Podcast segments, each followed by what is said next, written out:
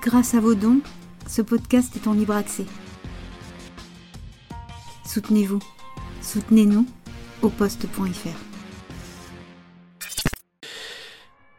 Amis, amis du café, amis, euh, amis du café, amis des cafetières, j'ai une surprise pour vous. Comment allez-vous? Bon, alors, le néon il est là, il est en place. Il va falloir que je cache ça. Hein. Moi, je suis pas artiste comme euh, notre, notre invité. Hein. Je suis pas décorateur, je suis pas un artiste. euh, mais enfin, on va, on va se débrouiller, on va se débrouiller. Bonjour, bonjour tout le monde. Bonjour Uriel. Bonjour euh, Guillaume. Bonjour Pimico. Bonjour Zut et. Bonjour Didi Blue. Bonjour Coug54. Bonjour Anka. Bonjour Metal Piu. Bonjour à vous tous. J'espère que vous allez bien. Alors aujourd'hui, bonjour euh, PH, Euh, bonjour. euh, non mais ça va pas, une, une. Non mais ça va pas, Pimico. Bonjour euh, The 6KA. Bonjour Jessie James. Jessie James qui sera ce soir, sans doute, sans doute, même elle l'a dit, euh, c'est sûr. Ce soir dans notre premier ciné débat. Ciné, non, non, non. Le nom exact c'est au euh, c'est le merde au poste ciné mutin club au poste ciné mutin club ce soir à partir de 18h jusqu'à 21h30 trois courts métrages dont un de Chris Marker assez étonnant une interview de Salvador Allende euh, par un dénommé euh, Régis Debray. Eh ouais, figurez-vous. Euh, ensuite, le gros morceau, c'est euh, les, les 1000 jours, les enfants des 1000 jours, euh, film de 2013, en présence de sa co-réalisatrice. Et à 21h30, débat, débat en direct et sur la terrasse du lieu que nous avons, où au poste a pris ses, quartiers, c'est-à-dire l'ancienne fac de, de Sancier au centre de Paris. hein. On, est, on est chez les riches, hein, dans, le, dans le 5e arrondissement. On y est très bien. Entrée libre, venez, venez, venez. Il y a, euh, il y a une buvette même, figurez-vous, avec une très bonne bière. euh, voilà. Euh, il y a de quoi vous sustenter. Donc si vous êtes sur Paris ce soir, venez donc au premier ciné-club des mutins de Pangée et d'Oposte. Euh, on aura plein de plein d'invités, des débats, des discussions autour du Chili et de l'autre 11 septembre, 11 septembre 1973, il y a bientôt euh, 50 ans. Le coup d'État euh, de Pinochet aidé des Américains, de la CIA, etc. Qu'est-ce qu'on doit en retenir Euh, Qu'est-ce que ça nous dit d'aujourd'hui, etc., etc. Voilà. Bonjour le kangourou du monde. Bonjour David Machin, la commu et les meilleurs modos de la terre, du monde et surtout à la meilleure chief of staff du monde. Eh oui, Eurial. Euh, bonjour euh, Particule 3. Bonjour à vous tous. Oi, oi, nous dit Cook54. Tandis que notre invité, Joanie Le Mercier, a déjà à peu près euh, tout préparé pour l'émission. J'ai jamais vu ça. C'est-à-dire qu'en fait, le mec, il a, il a fait le déroulé. Il m'a dit, bon, bon, voilà, on peut faire ça. Il m'a même, eh, il m'a même mis le minutage. Il est zinzin, il sait pas où il est. Ici, il n'y a pas de minutage. Mais bon, il dit, voilà, on peut faire ça, 3 minutes, ça, 12 minutes. Là, tu sens, tu sens le, l'activiste avec un H, tu le sens, Joanie Le Mercier, là il se marre, et il se marre. Euh, mais ça va être super.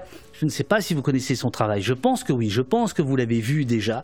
Euh, il a, il a, il était notamment à Sainte-Soline. Ça, c'est son, son grand fait d'armes où il avait déployé un drone drone qui va déjouer la communication euh, policière. Euh, il va être entendu dans peu de temps d'ailleurs euh, par l'IGGN. Il va nous en, il va nous en parler. C'est un activiste environnemental qui travaille avec différentes associations, les soulèvements de la terre, euh, dernière rénovation, etc. Et qui fait des choses insensées du style faire des vidéoprojections sur l'Assemblée nationale, etc. Enfin, c'est un- camarade, quoi. En gros, c'est un camarade. Mais d'abord, d'abord, j'aimerais, j'aimerais, chers amis, j'aimerais, euh, chers amis, vous, euh, vous montrer euh, ceci. Je viens de l'installer. Je viens de l'installer. Eh oui, c'est la cafetière d'Opost. Alors c'est la marque Krups qui nous a pas fait de prix, donc euh, ça n'est pas un placement de produit. Je vais déclencher pour la première fois cette cafetière sous vos yeux, car parmi vous, parmi la centaine de gens qui, qui est là, il y a, il y a, il y a des donateurs et des donatrices. Regardez, regardez ce que je fais de votre pognon. Je me fais pas chier. J'achète une cafetière avec comment C'est pas un percolateur, mais c'est pas loin, quoi. Bah, vous allez voir, ça va, ça va broyer le, le, le, grain et je vais me faire un petit café. Euh, et quelle belle tasse, absolument. Et quelle belle tasse. C'est une tasse euh, d'Émile Cheval euh, qui, qui, est disparue de la circulation. Là, on la voit plus. Le café ruisselle. hier, j'étais dans les locaux de mes copains de Street Press. Et Mathieu Mollard m'a dit C'est quoi ton point d'équilibre? Je lui dis De quoi tu parles? Et euh, le point d'équilibre, en fait, c'est le nombre de donateurs dont nous aurions besoin actuellement. Eh bien, on est loin. On est loin du compte parce que j'ai fait les petits comptes euh, en rentrant. Et mon cher Mathieu, je ne sais pas si tu m'écoutes, mais euh, on est aujourd'hui, enfin, il y a environ 450 donateurs et donatrices. Vous êtes 450 et donatrices. Et en fait, le point d'équilibre, il est plutôt à, à 700. Le broyeur, c'est ça, un broyeur. Merci PH, je cherchais le terme. Voilà, donc vous savez ce qu'il y a à faire. Maintenant, je me déporte, je vais voir si je suis capable de lancer la machine. Euh, je vois que Joanie commence à s'impatienter, euh, mais Joanie, l'idée c'est aussi de, faire venir du monde pendant, pendant que ce spectacle absolument euh, incroyable, c'est une, une cascade, ne la réalisez pas chez vous. Vous voyez le PC à côté, les câbles et la peinture, car nous sommes dans les nouveaux studios d'Opost.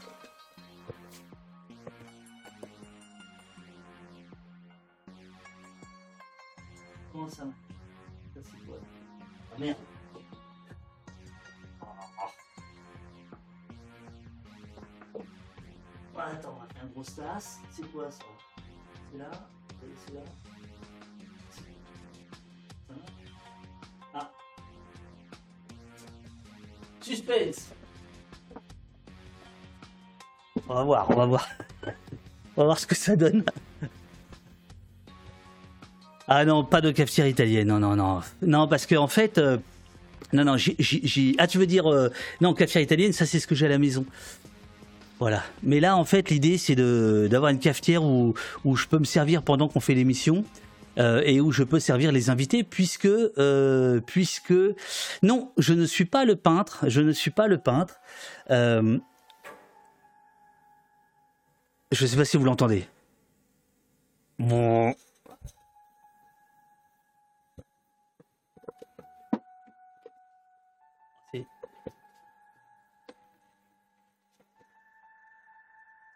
Oh merde, ça part à côté. Oh putain.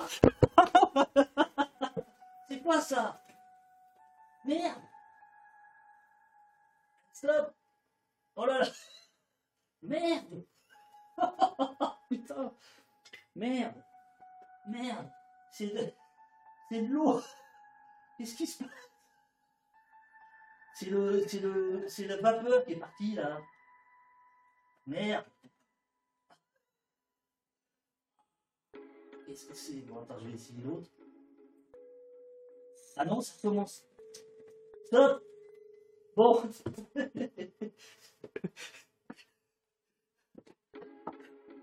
bon. Ah, j'y arriverai jamais. Bon, bah. Aïe, aïe, aïe, aïe, aïe. Ouais, t'as raison, je vais quand même essuyer. Attendez, je reviens.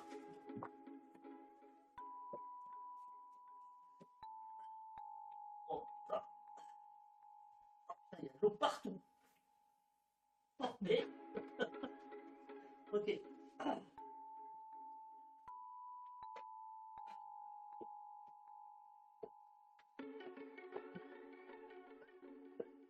Bon, excusez-moi. Excusez-moi, c'est une catastrophe. On enchaîne, on enchaîne. On enchaîne. Oh putain, je suis désolé. Les aléas du, du direct. Oh la vache. Euh, euh, voilà. Voilà. Non mais normalement je sais me servir de ce genre de truc, faut pas déconner. Je, euh, pour moi ça va être difficile de faire une émission sans café, hein, je te le dis. Oh, oh la vache. Bon, alors attendez, je vais mettre Joanie à l'écran parce que ça suffit les conneries. Hop. Ninja. Attention.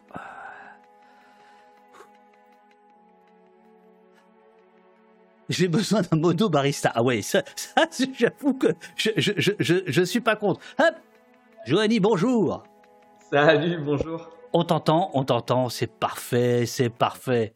C'est parfait. Joanie, euh, je ne sais pas comment te présenter en réalité. Euh, euh, tu, tu, tu, tu, enfin, j'ai mis le titre, j'ai mis artiste visuel et activiste environnemental, qui est le terme que tu veux employer, mais ça fait un peu jeune cadre dynamique, je trouve. Ça, ça, fait un peu, ouais, je suis dans le secteur de, de l'activisme environnemental. ça fait un peu greenwashing, quoi, non? C'est vrai, ouais.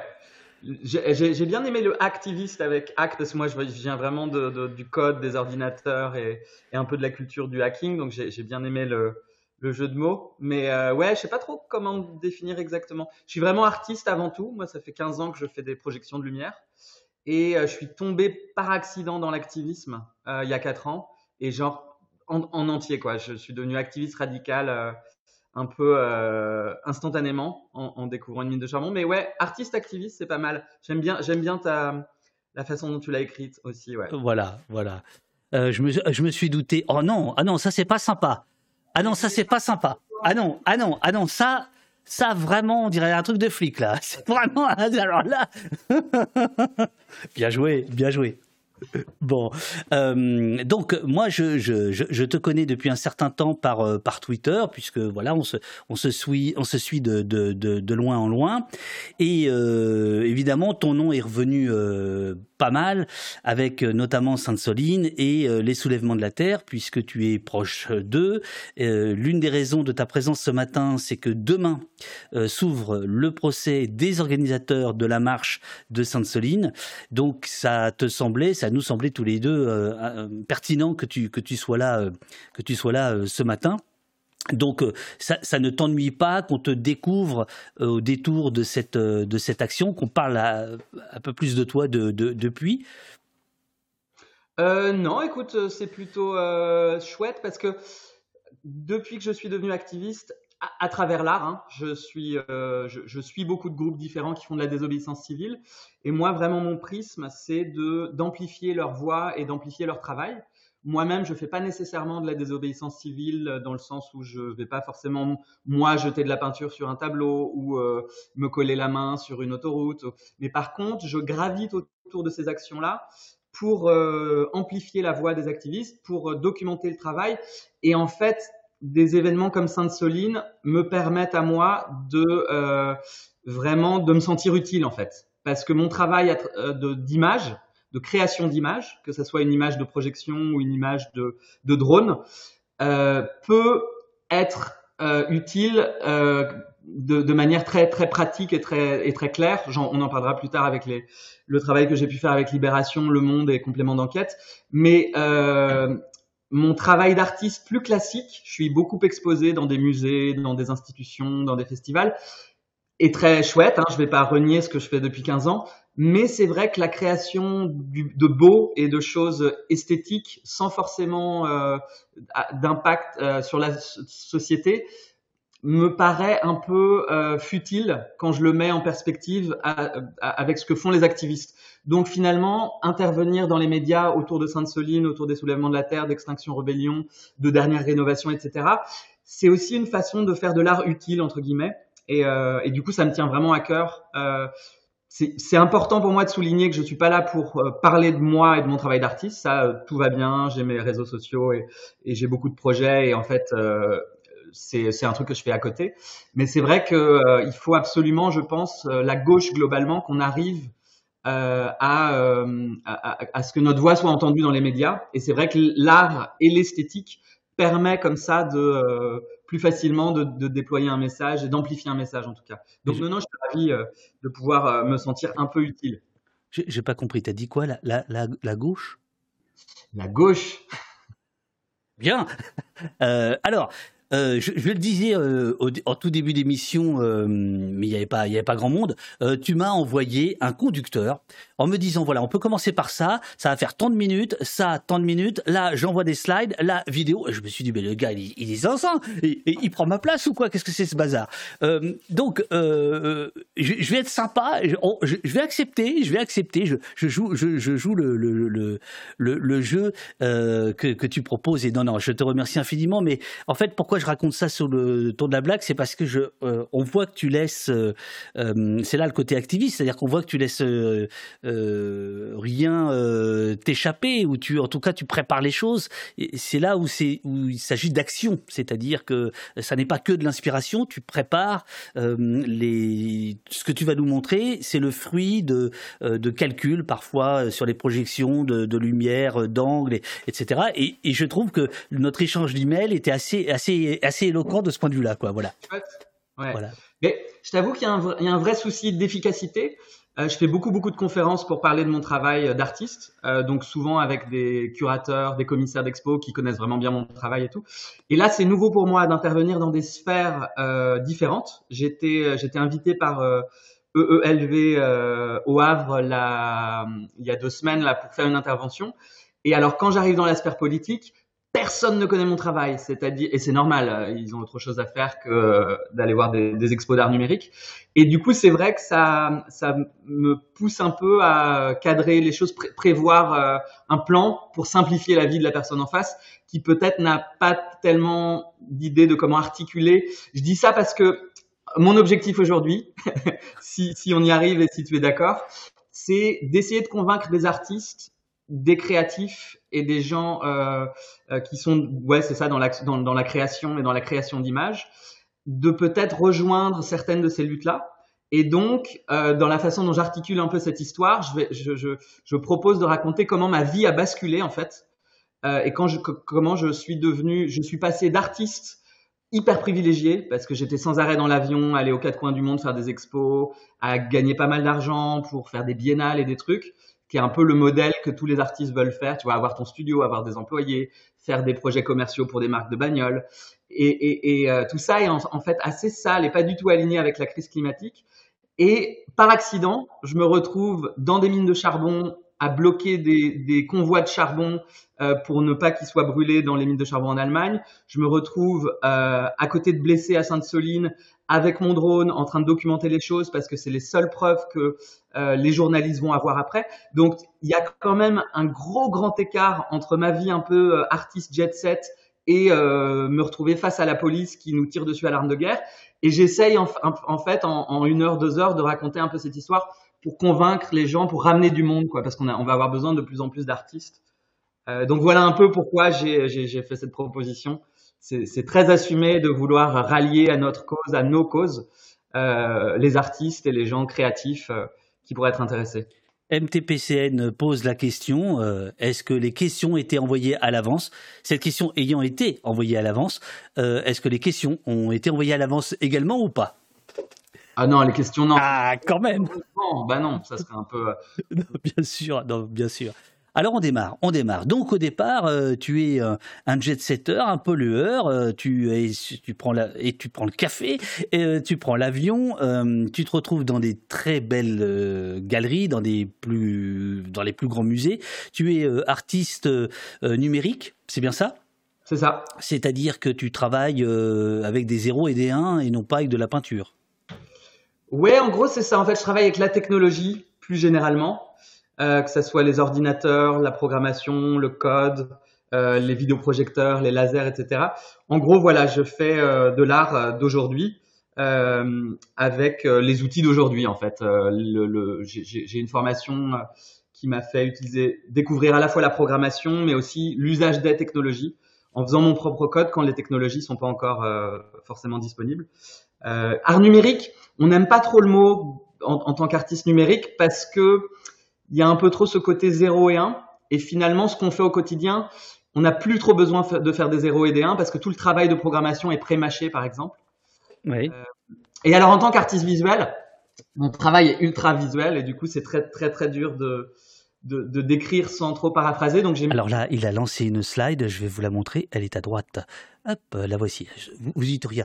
Euh, euh, Jijou pose la question est-ce que les réponses ont été envoyées à l'avance? On y va. On y va. On t'écoute, on t'écoute, on y va, on y va. Euh, du coup, alors je fais un, micro aparté sur euh, ma pratique artistique pour la mettre en perspective après avec maintenant mon, travail un peu anticapitaliste euh, et un peu radical.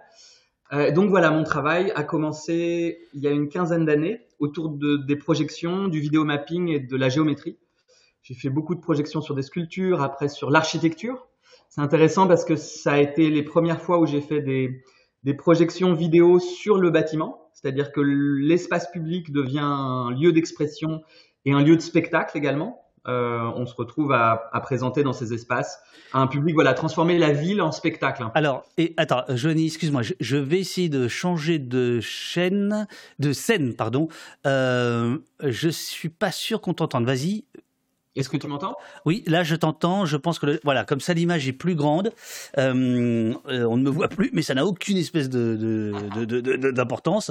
On l'entend, voilà, euh, voilà. Donc on, t'écoute et là c'est, plein pot. Donc là nous sommes en 2009. ok. On est en Corée du Sud. En Corée du Sud, ouais dans une ville incroyable qui s'appelle New Songdo City. C'est une ville qui a émergé de nulle part. C'est une smart city en fait, le gouvernement euh, sud-coréen a décidé de remplir euh, une, partie de la mer et de l'océan de, de, terrassement pour faire une ville qui est une smart city, donc ultra technologique. Et donc, à l'époque, on a fait une pièce avec le groupe avec qui je travaillais, Anti-VJ, beaucoup sur 1984, euh, la société du contrôle, la dystopie comme ça, des machines qui contrôlent tout. Et, et, donc voilà, dans nos projets artistiques, on était quand même tout le temps dans une forme de critique de la technologie. Mais voilà, ça c'était mes premiers projets architecturaux, bien loin de la projection sur l'Assemblée nationale qu'on verra à la fin, mais euh, en tout cas il y a un pont dans les outils utilisés et les techniques utilisées. Et pour moi, faire de l'art dans l'espace public, c'est aussi quelque chose qui est super important. On a vu la, la, la, façon dont l'espace public disparaît et privatisé de plus en plus. Donc voilà, c'est une question qui m'a toujours touché. Et puis, euh, j'ai fait aussi beaucoup d'installations dans des grands lieux industriels désaffectés. Euh, comme ici euh, aux Pays-Bas, et avec tout le temps un peu une esthétique quand même. Ah, attends, attends, là je t'ai perdu, excuse-moi. Allô? Ouais, je suis là toujours. Attends, excuse-moi, une toute petite seconde, j'essaie de retrouver. mais on t'écoute, c'est absolument passionnant. J'essaie juste. Voilà, là je pense que ça devrait être mieux. Voilà, on t'écoute, on t'écoute. Ouais. Donc oui, quand même une esthétique très très noir et blanc, euh, très froide, sèche et quand même beaucoup inspirée par la science les, les, films de science-fiction des années 90 avec lesquels j'ai grandi.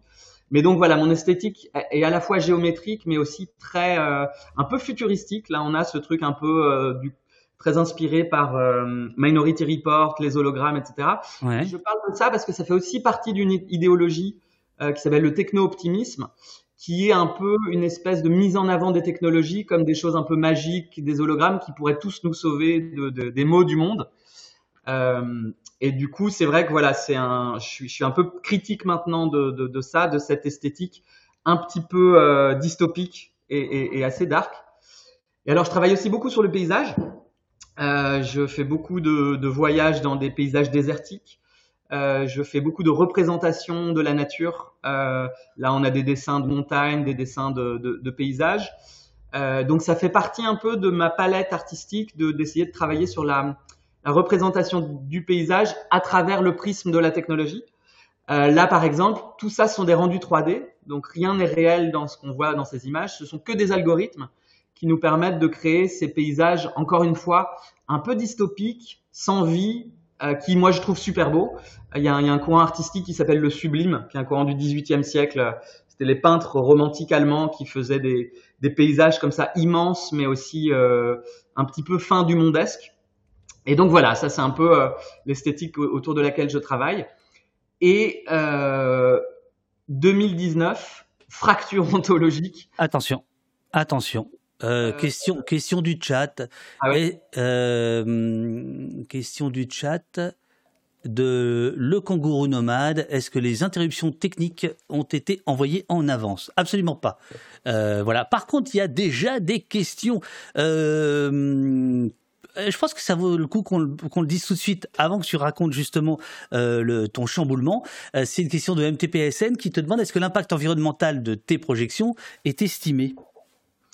Alors maintenant, oui. Figure-toi que dans le monde de l'art et le monde de l'art numérique en, en, particulier, dans le techno-optimisme dont je parlais, tout ça n'a pas d'importance puisque les technologies vont tous nous sauver. Mmh l'idéologie vraiment du milieu de l'art et du milieu, euh, même un peu de la startup nation. Donc quand on est artiste et qu'on fait tous ces voyages, on se dit que bon, de toute façon, je suis artiste, je suis dans ma bulle, peu, importe. Et depuis que je suis devenu activiste, bien entendu que je peux pas faire semblant euh, que, que, que, que, tout ça sera réglé. On le sait qu'on est euh, au milieu d'une crise environnementale et qu'il va falloir faire des gros efforts individuels et collectifs. Donc oui, j'ai fait un audit de tous les projets de l'atelier, euh, toutes nos factures, tous nos impacts. On a réduit euh, euh, le, le, le, le, transport en avion, j'en parlerai un peu plus tard, mais bien sûr que c'est euh, maintenant c'est indispensable. Alors quand je fais des projets comme des dessins, au, au, comme, comme j'ai montré juste avant, l'impact il est très faible, euh, mais j'ai quand même fait le calcul de ma consommation de gaz à l'atelier ici. je suis basé à Bruxelles et donc on avait mmh. beaucoup de consommation de gaz. Et en fait, c'était 60% de mes émissions. Là où les vols euh, ne représentaient qu'en 10 à 15%. Donc faire ce travail d'analyse de, et d'audit, ça m'a permis aussi de me rendre compte que bien sûr, il faut arrêter l'avion, euh, surtout euh, quand c'est euh, un usage démesuré et, et, insensé. Mais euh, en plus, je pense qu'il faut faire un travail, aller un peu plus loin, euh, parce que voilà, il faut vraiment comprendre la globalité des choses. Je connais pas l'impact de toutes mes expositions à chaque fois, mais en tout cas, avec tous les gens qui nous invitent, on leur demande de faire des relevés électriques avant, au début du projet, à la fin du projet. On demande quelles énergies sont utilisées. Quand ce sont des générateurs, euh, des générateurs euh, à, essence, on fait un travail de lobbying en interne pour qu'ils les remplacent par d'autres solutions. Et alors surtout, vraiment la clé du truc, c'est il faut réduire nos usages. C'est pas juste passer à des panneaux solaires et il faut vraiment réduire. Et donc c'est ce qu'on a fait. On a réduit toutes nos consommations de 50% depuis 2019. Euh, et alors du coup, les factures sont aussi bien moindres. Donc ça, c'était le petit bonus euh, qui est hyper important, hein, qui est déterminant. Mais bien sûr que je ne peux pas être activiste et ne pas me poser cette question-là avant d'ouvrir la bouche. Il faut, j'ai dû faire ce travail, euh, sinon je ne serais pas crédible. La révélation la lumière. La lumière arrive dans le noir, dans une mine de charbon de 8 km sur 5. 8 km sur 5. Les amis, 8 km sur 5. J'ai pas dit 8, 800 mètres, j'ai dit 8 km, c'est ça? C'est ça. Et euh, alors, parfaite transition. Tu vois cette image que, qui, est à ma, qui est à ma droite? Donc, oui. ça, c'est les paysages que moi je trouvais euh, beaux et esthétiques à cause de Mad Max, à cause de 2001, le 17 de l'espace, plus beau film du monde. Euh, esthétiquement parlant, euh, en tout cas, euh, vraiment, ça m'a beaucoup influencé. Et la réalité, à 1h30 de Bruxelles, la plus grande mine de charbon d'Europe. Donc vous voyez, l'esthétique est quand même la même euh, et assez proche. Mmh la mine là, elle est en, en, premier plan. Et je vais aller un peu plus loin pour vous montrer d'autres images de cette mine. Donc voilà le trou en question, 8 km par 5, c'est la mine de charbon de Garsweiler en Bach. Euh, et c'est 100 millions de tonnes de CO2 émis chaque année.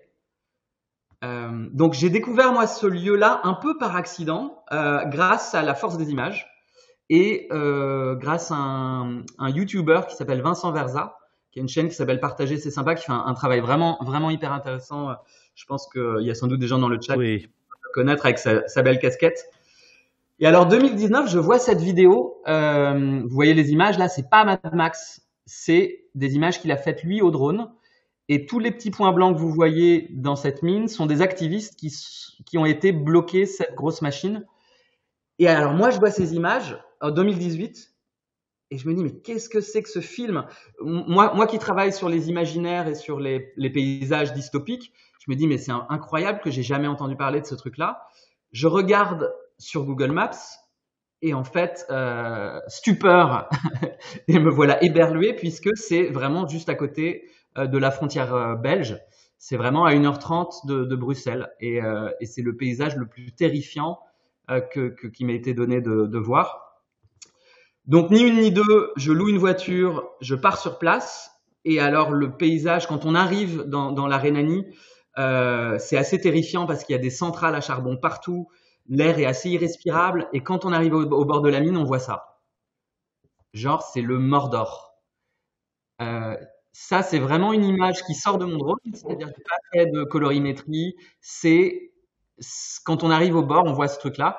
Donc, au loin, on voit trois centrales charbon qui tournent 24 euh, heures sur 24 et qui brûlent le charbon qui est la, la partie noire là qu'on voit dans le fond. Ouais.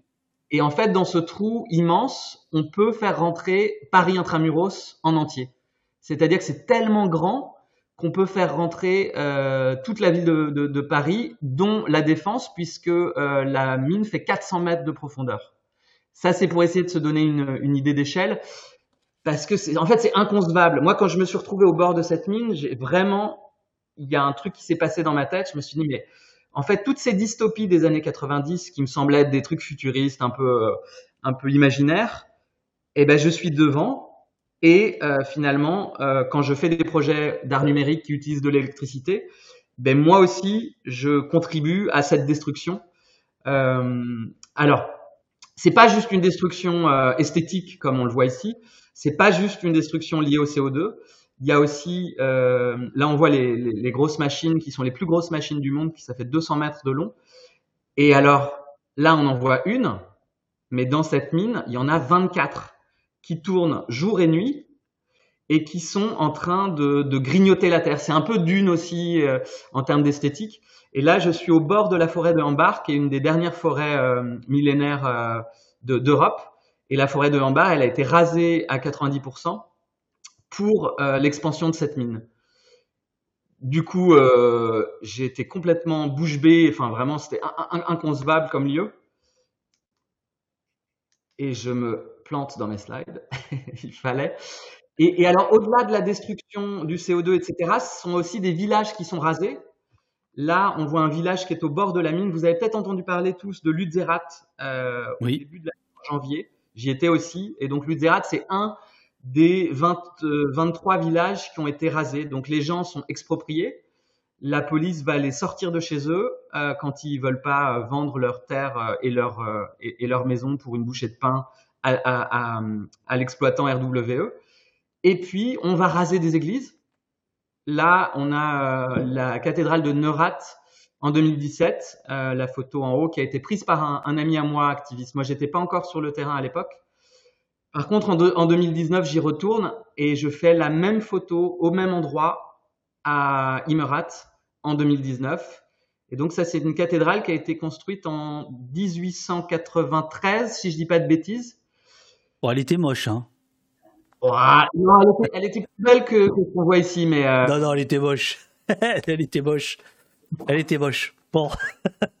Dans les cathédrales allemandes du 19e siècle, c'est pas, c'est un peu, euh, moi, ça m'a quand même fait quelque chose. Tu vois, je suis pas, je suis pas croyant, euh, mais de, de, de, voir que l'architecture peut être euh, que, que le rasé, rasé. Mhm. pour, euh, pour du profit, hein, parce qu'en fait, il y a le, le c'est juste pour que les shareholders de RWE se mettent un, se mettent un petit million en plus dans la poche. Ça n'a aucun intérêt puisque le, le, le il y a c'est subventionné par les par les, les, les impôts allemands. Donc ça n'est pas profitable, euh, mais par contre ils arrivent quand même, grâce à l'expansion, à faire augmenter le cours de l'action. C'est-à-dire que RWE ils sont euh, ils sont euh, ils ont besoin de, de, de des subventions, euh, mais par contre euh, là, il y a une privatisation des profits. Bon, c'est un, un, grand classique. Hein. Mais en gros voilà tout ça, la découverte de ce lieu, de ces centrales charbon qui polluent énormément et c'est une, une, des causes de décès majeures en Europe et dans le monde, c'est la pollution de l'air par les particules fines. Euh, et, et, donc, il y a tout ça en fait dans ce lieu. Il y a les forêts rasées, les villages rasés, les gens expropriés. Et, du coup, du coup, j'étais bouleversé par par ce lieu et j'ai commencé à m'y rendre euh, régulièrement, euh, presque tous les trois mois, pour aller faire des images de drones, pour aller rencontrer des activistes, pour aller rencontrer des villageois qui se battent, euh, qui sont un peu tout seuls parce que c'est dans la campagne, donc c'est un peu loin de la ville de Essen. Donc il y a de temps en temps des manifestations. Euh, mais voilà, c'est devenu un peu euh, un sujet pour moi de recherche et, d'activisme. et la, ce, qui est, ce qui est terrible, c'est qu'en fait, des centrales à charbon et, des, et des mines, il y en a encore, mais partout en Europe, et le charbon est encore en expansion. Euh, C'est-à-dire, bon, en France, on en a, on a plus que deux centrales qui sont en, en, en exploitation. Euh, Cordemais à côté de Nantes et puis une à côté de Metz. Celle du Havre, euh, dont je vous reparlerai à la fin, a fermé euh, l'année passée. Mais, euh, mais voilà, en fait, le charbon est en plein développement en Europe et c'est absolument catastrophique euh, et aussi sur un point de vue de justice sociale, justice environnementale. Enfin, et du coup, moi, je me suis un peu réveillé de ma bulle d'artiste en me rendant compte qu'en fait, euh, voilà, le, monde va très très mal et les politiques nous envoient à, à, à, vitesse grand V en plein dans le mur. Euh, et du coup, c'est ça qui m'a fait un peu devenir euh, activiste radical. Si, si, je puis me permettre une petite euh, une petite incise parce que j'avais pas saisi à quel point cette centrale à charbon était révélatrice de beaucoup de choses et, a agi euh, sur toi. Mais euh, si je puis me permettre deux, deux, petites secondes, un, souvenir personnel. Moi, j'ai eu la même chose que toi, mais à l'autre bout du monde, au Canada, où j'ai fait un documentaire interactif qui durait 8 heures, qui n'est plus disponible parce qu'il était sous flash, qu'importe, euh, sur euh, une ville qui s'appelle Fort McMurray, en Alberta, qui est la deuxième euh, euh, réserve de, de pétrole au monde, mais qui est un pétrole de sable bitumineux, c'est-à-dire que c'est un pétrole extrêmement polluant à extraire rien qu'à extraire. Il faut le laver, le surlaver, etc. Et euh, ce qui, euh, ce qui, la, petite différence avec toi, c'est que euh, c'était vraiment une ville vendue à Shell, à Total, etc. C'était la bibliothèque Shell, c'était le stade Total. Enfin, c'était une espèce de délire. Et avec des machines du même du même ordre que, ce que celle que tu viens de nous montrer. et effectivement, quand on est au pied de ces trucs-là, on se dit euh, c'est terminé, c'est fini là. Il n'y a plus rien, il y a, plus rien parce que ça n'est que le profit, ça n'est que un mode de vie euh, totalement suicidaire. Donc je comprends tout à fait euh, et j'ai l'impression que cette mine est encore plus que tu viens de nous montrer est encore plus bouleversante. Donc je comprends tout à fait ta, ta prise de conscience. Ouais, ouais, ouais, absolument. Ben oui, je vois tout à fait le parallèle. Et alors, c'est marrant à, Essen, là où est la, mine de charbon, c'est que ce sont exactement les mêmes euh, stratégies de l'entreprise pour euh, régner sur les, forces politiques. Euh, donc, je vais, vais pas trop en parler cette fois-ci, mais parce que c'est vraiment une longue histoire. Mais je me suis un peu, j'ai essayé de comprendre qui était responsable de cette destruction.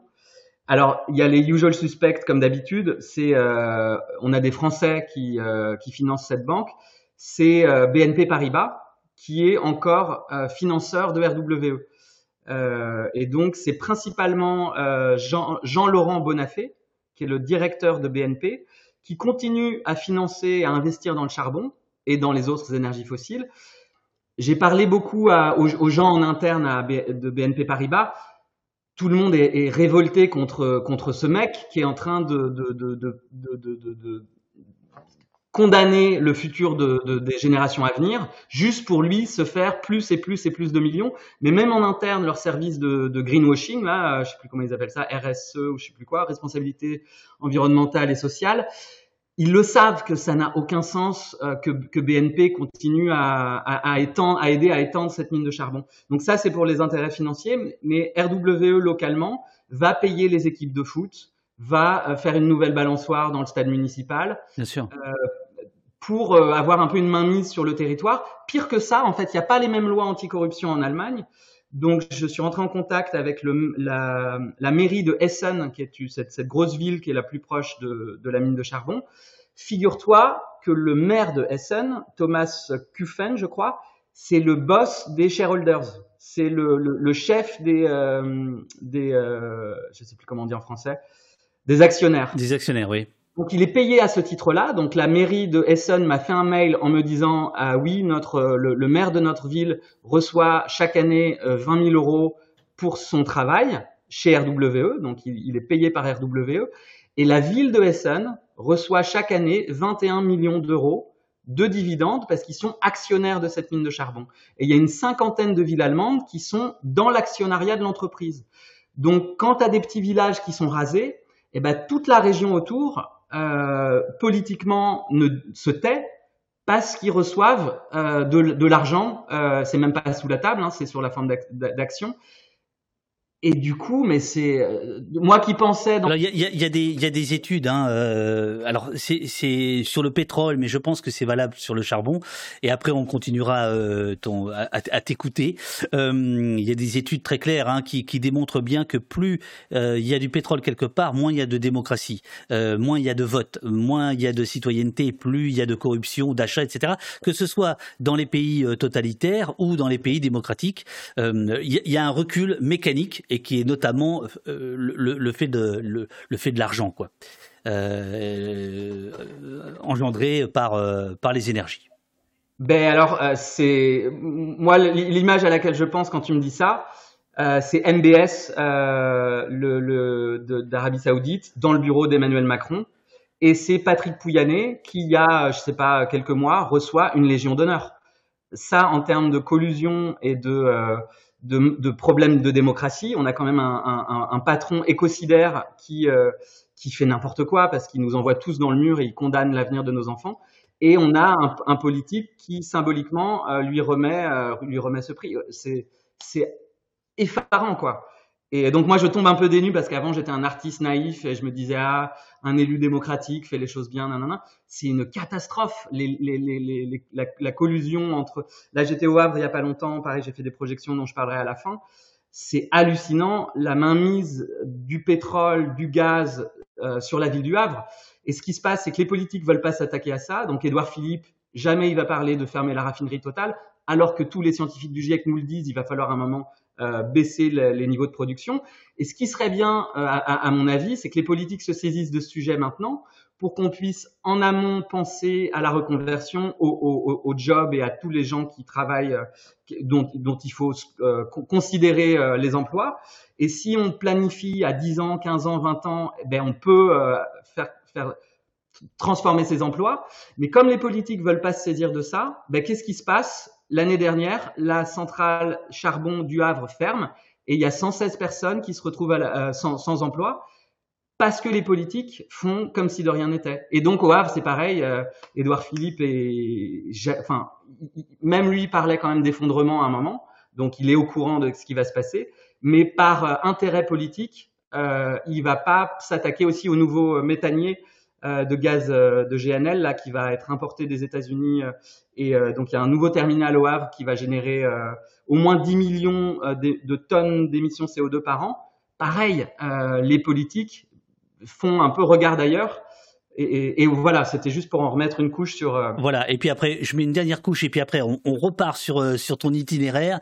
Euh, dernière couche, c'est un article du Monde de, de, de cette nuit euh, qui cite Antonio Guterres, qui est le secrétaire général de l'ONU, qui a déclaré ceci l'effondrement climatique a commencé.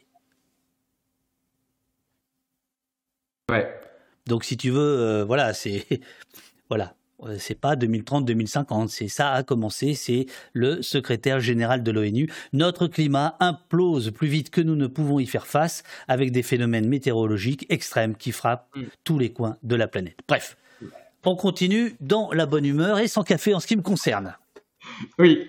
À vous les studios. Ah, oh, et regardez ça, vous avez vu, il a préparé les titres. Attends, attends, attends, bouge pas, on va les mettre en plein pot là. Parce que moi aussi, je, je fais de la technique. Hop, de l'art vers l'activisme. Bon, alors là, je vais, je vais passer un peu vite, mais en gros, tu imagines qu'en revenant de cette mine de charbon, euh, j'ai été, je te, disais, un profondément euh, bouleversé, et puis, et puis surtout, j'ai compris l'urgence, euh, les urgences de, justice sociale et de, et, de se repolitiser. Moi, j'étais vraiment un peu hors de la politique.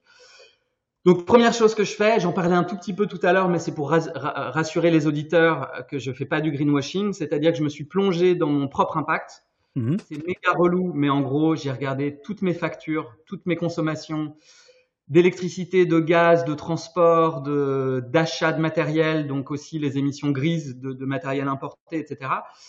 Et euh, j'ai passé un, temps assez conséquent à faire euh, ce travail un peu d'analyse. Euh, comme j'utilise beaucoup le, le, les ordinateurs et je fais un peu de data vise, j'ai pu faire un peu des graphiques. Et donc là, je me suis rendu compte, par exemple, ça c'était en je sais plus 2019, en 2020 que euh, arrêter de prendre l'avion, ça n'allait pas être suffisant puisque euh, les, les, le gaz, c'était euh, pour chauffer le bâtiment qui était mal isolé, c'était euh, un, des, un, un, des points vraiment importants.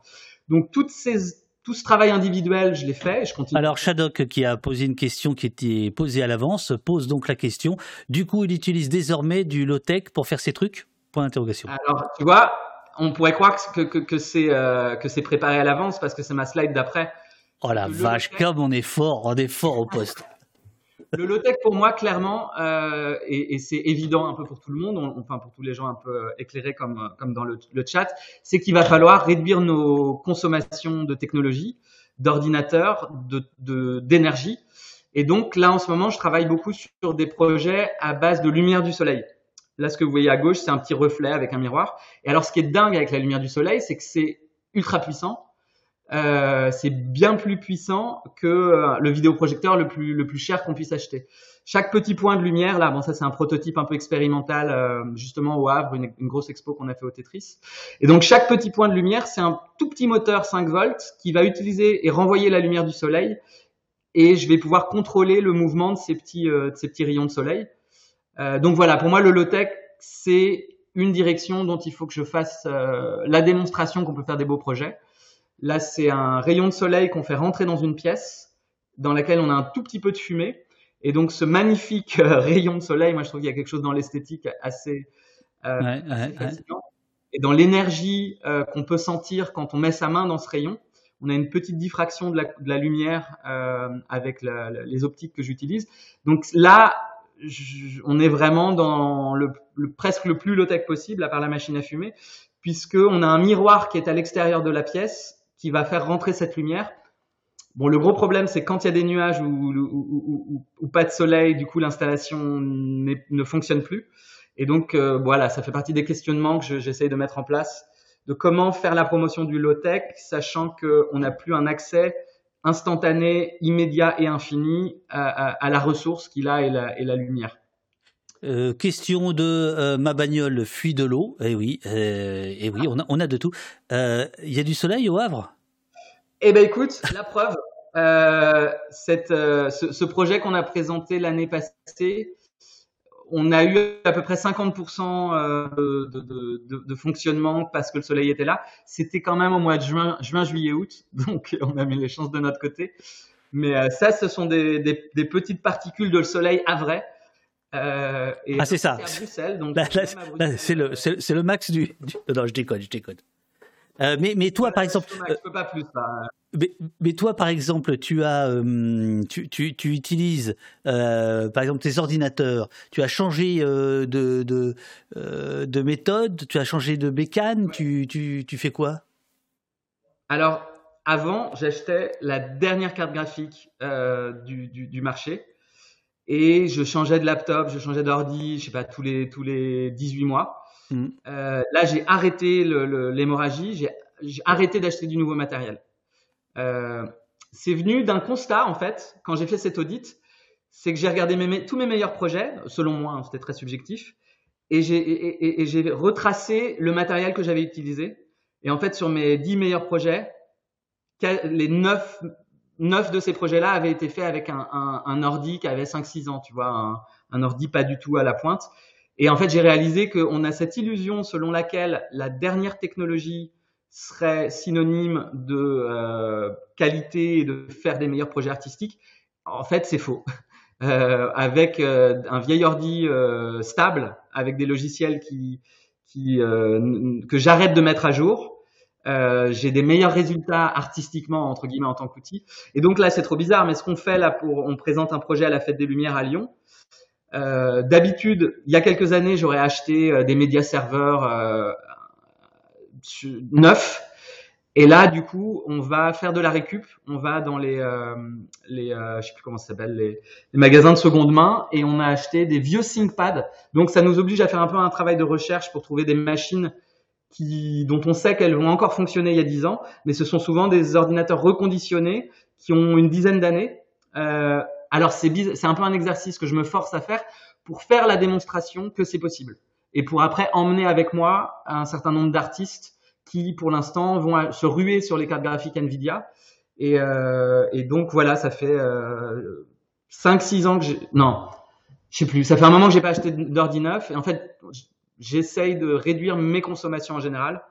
Euh, et en fait, ça, c'est tout à fait possible et c'est presque mieux, j'ai envie de dire. Parce qu'on a des machines plus stables qui vont, qui vont pas euh, nous claquer dans les mains avec euh, l'obsolescence programmée. On t'écoute, on te demande si les slides ont été préparés à l'avance. Les slides, oui. Et alors, pour aller plus loin que le low-tech, oui. Il y a aussi cette volonté de se rapprocher, c'est un peu cliché, hein, mais se rapprocher de la nature et du vivant. Tu sais, je te montrais au début, il y a une grosse partie de mon travail qui sont des paysages beaux, certes, mais morts, sans vie, euh, sans, sans, sans personnages et sans euh, végétation. J'ai fait beaucoup de travail autour, il y en a derrière moi, des nuages, du sublime, des montagnes. Donc là, on essaye aussi à l'atelier, euh, et c'est aussi un peu sur l'impulsion de la directrice du studio, euh, Juliette Bibas, qui est aussi commissaire, travaille beaucoup autour. Euh, commissaire, commissaire d'exposition, on est bien d'accord. Commissaire d'exposition. Ah oui, oui, s'il te plaît. Oui, oui. Attention, attention ici. Hein. On parlera des autres commissaires. À, tout à l'heure, parce que tu, tu, voilà, tu, tu, tu es.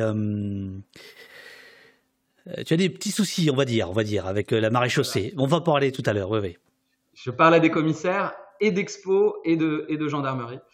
Euh, donc voilà, Juliette Bibas, qui est, qui est euh, commissaire d'exposition, aussi, en faisant un gros travail de, de lecture et de, de, recherche autour de la pensée de Bastien Morisot, par exemple, qui parle beaucoup du vivant, du pistage. Il y a beaucoup comme ça de penseurs et de philosophes du vivant qui nous inspirent aussi. Euh, et donc, on a cette volonté euh, de se rapprocher, euh, de sortir un peu de, de, de la ville et de l'hypertechnologie et de se rapprocher de la nature. Donc là, c'est un, un, projecteur laser qu'on utilise qui utilise très très peu d'énergie. C'est un laser 2 watts. Sachant qu'un vidéoprojecteur classique de salon, c'est déjà 300 watts. Donc il y a un truc dans les compréhensions des consommations qui est hyper important si on veut réduire ses consommations. Et, euh, et, là, ce projet qui était euh, du coup une brume euh, d'eau qu'on a qu'on a pris d'un ruisseau pour la brumiser dans les dans les entre les feuilles des arbres, c'était une résidence en Corse avec Alain Damasio, qui aussi est un des grands influenceurs de ce nouveau mouvement d'artistes qui essayent de se rapprocher du vivant, ou en tout cas d'être critiques sur l'hypertechnologie. Euh, tout son travail, que ce soit bon le, plus récent, le, les furtifs, il y a quand même euh, plein de questions autour de la surveillance, euh, la technologie, le vivant, les mélanges entre justement vivant, technologie, et, et qui, qui, qui, nous inspirent tous. Et c'est marrant comment euh, à la fois la science-fiction des années 90, qui était quand même très dystopique, et Mad Max, et ce, ces nouveaux courants un peu plus euh, humanistes, vitalistes et, et, autour du vivant, voilà, ça s'entremêle et ça va pousser beaucoup d'artistes aussi à sortir de, de, ces dystopies. Donc, ouais, ça c'était un très très beau projet et puis un, des très beaux échanges avec Alain Damasio. Euh, qui, voilà, on a besoin de dépenser des autres artistes autour de nous pour euh, pas juste faire les trucs individuellement, mais créer comme ça plus un, un mouvement. Euh, donc ça, c'est un peu, si tu veux, la, la direction qu'on a pris en tant que studio, donc c'est notre travail individuel, mais en fait ça va pas suffire. C'est évident que euh, il va falloir euh, euh, faire de la désobéissance civile, de l'activisme, etc.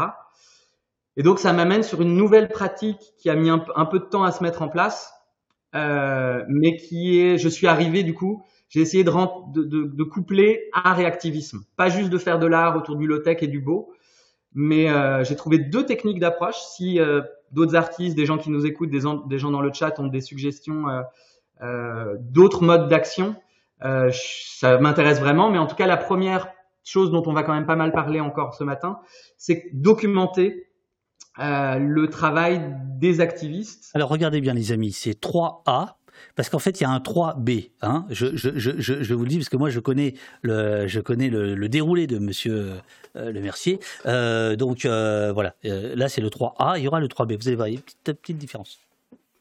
Alors, je vais déjà spoiler. Le 3B, c'est faire de la projection, créer des images autour de mon travail de, projection. Et là, la première chose que j'ai faite, en fait, ça a été d'utiliser la technologie notamment un drone, euh, un tout petit drone qui est un peu un jouet, hein, c'est pas du tout un, truc gros comme on peut imaginer. Mais j'ai commencé à suivre les activistes dans cette mine de charbon en Allemagne. Et donc là, 2019, euh, j'ai été, comme je te le disais tout à l'heure, choqué par la destruction euh, causée par cette mine. Et j'ai été assez vite ultra inspiré de voir les activistes de N2 Galen 2, ça veut dire la fin du chemin. Euh, c'est des activistes un peu comme Extinction Rebellion ou Dernière Rénovation qui font des actions collectives. Mhm. Et alors eux, ce qui est fou, c'est qu'ils vont, avec leur corps, bloquer les infrastructures du charbon. Et alors moi, ça, comme action politique, ça m'a euh, hyper inspiré de voir beaucoup de jeunes, beaucoup de, de femmes aussi, euh, et, et, un peu cette nouvelle génération qui n'a pas peur d'aller euh, contre la loi allemande et d'aller bloquer les voies de chemin de fer de ça c'est Neurat, euh, donc une des plus euh, une des centrales électriques les plus polluantes d'Europe. Euh, et donc, eux vont aller sur les rails, bloquer le train, donc c'est quand même un peu dangereux. Et, et donc, il y a beaucoup de répression policière, c'est un peu le jeu du, chat et de la souris. Mais donc voilà, la première chose que j'ai faite, ça a été les suivre en tant qu'observateur extérieur, puisque moi, je fais pas forcément partie des trucs de formation qu'ils font, je suis pas habillé comme eux, moi, je suis un euh, observateur euh, artiste et je fais des images de leur travail. Alors là, on peut mettre en plein écran euh, sont des images en 4K qui, moi, mon, je trouve très esthétiques. Est-ce que j'ai du son? Ouais, faut que tu montes un peu peut-être. Alors attends, je vais monter le son. Attends, je vais monter ici. Attends. Là.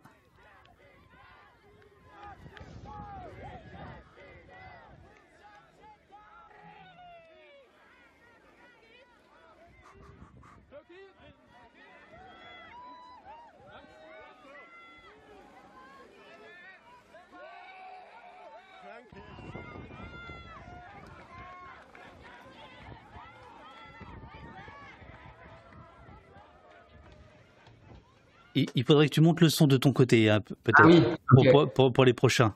Bon, c'est pas indispensable, on les entend principalement euh, à crier des slogans de on va fermer cette mine. Euh, et donc là, moi je suis euh, près de ce groupe-là et je, et je documente leurs actions en fait. Et, et c'est vrai qu'à travers l'image, de faire émerger un peu ces différentes luttes contre l'industrie du charbon, ça a été le premier moyen que j'ai trouvé pour me sentir un, un, peu utile entre guillemets. Euh, et donc ça, c'est quelque chose que je fais beaucoup. Sainte-Soline, c'était vraiment ce même euh, contexte-là. Mais, par exemple, là, euh, je, te pose une, petite question qui était prévue, hein, comme les autres. Qu'est-ce qui te distingue dans ton regard d'un journaliste ou d'un documentariste en quoi en quoi tes images sont signées d'un artiste? Est-ce que c'est le geste est-ce que c'est une façon d'entrevoir euh, la conduite du drone? Euh, Qu'est-ce qui te distingue? Euh, c'est une vraie bonne question parce que. Bah, si tu crois quoi? Les, lignes, elles sont toujours très bonnes. mais, pour Sainte-Soline, du coup, la question est encore plus floue parce que j'ai j'ai finalement travaillé avec des journalistes, avec Le Monde, avec Libé, avec Complément d'enquête. Je pense que pour répondre à ta question, il y a sans doute un regard entre guillemets parce que moi, je suis vraiment à la recherche d'une forme d'esthétique. C'est-à-dire que dans le cadrage utilisé, dans les types de plans utilisés, je vais être plus euh, inspiré par euh, moi des films qui m'ont bouleversé comme euh, dans les années 90 qui ou 80, fin 80 je sais plus qui, qui, montre aussi la destruction du monde et, la surindustrialisation de la planète et donc je suis vraiment dans une recherche esthétique pour que la force de l'esthétisme, c'est-à-dire le cadrage, le fait que ça puisse faire penser à des films, que ça puisse rappeler des choses comme Mad Max, comme euh, fasse peut-être porte ces images de manière différente dans le débat public ou en tout cas ce sont des images qui sont présentées euh, sur des grands écrans dans des expositions. Ce sont des screenings qui peuvent être faits au cinéma aussi.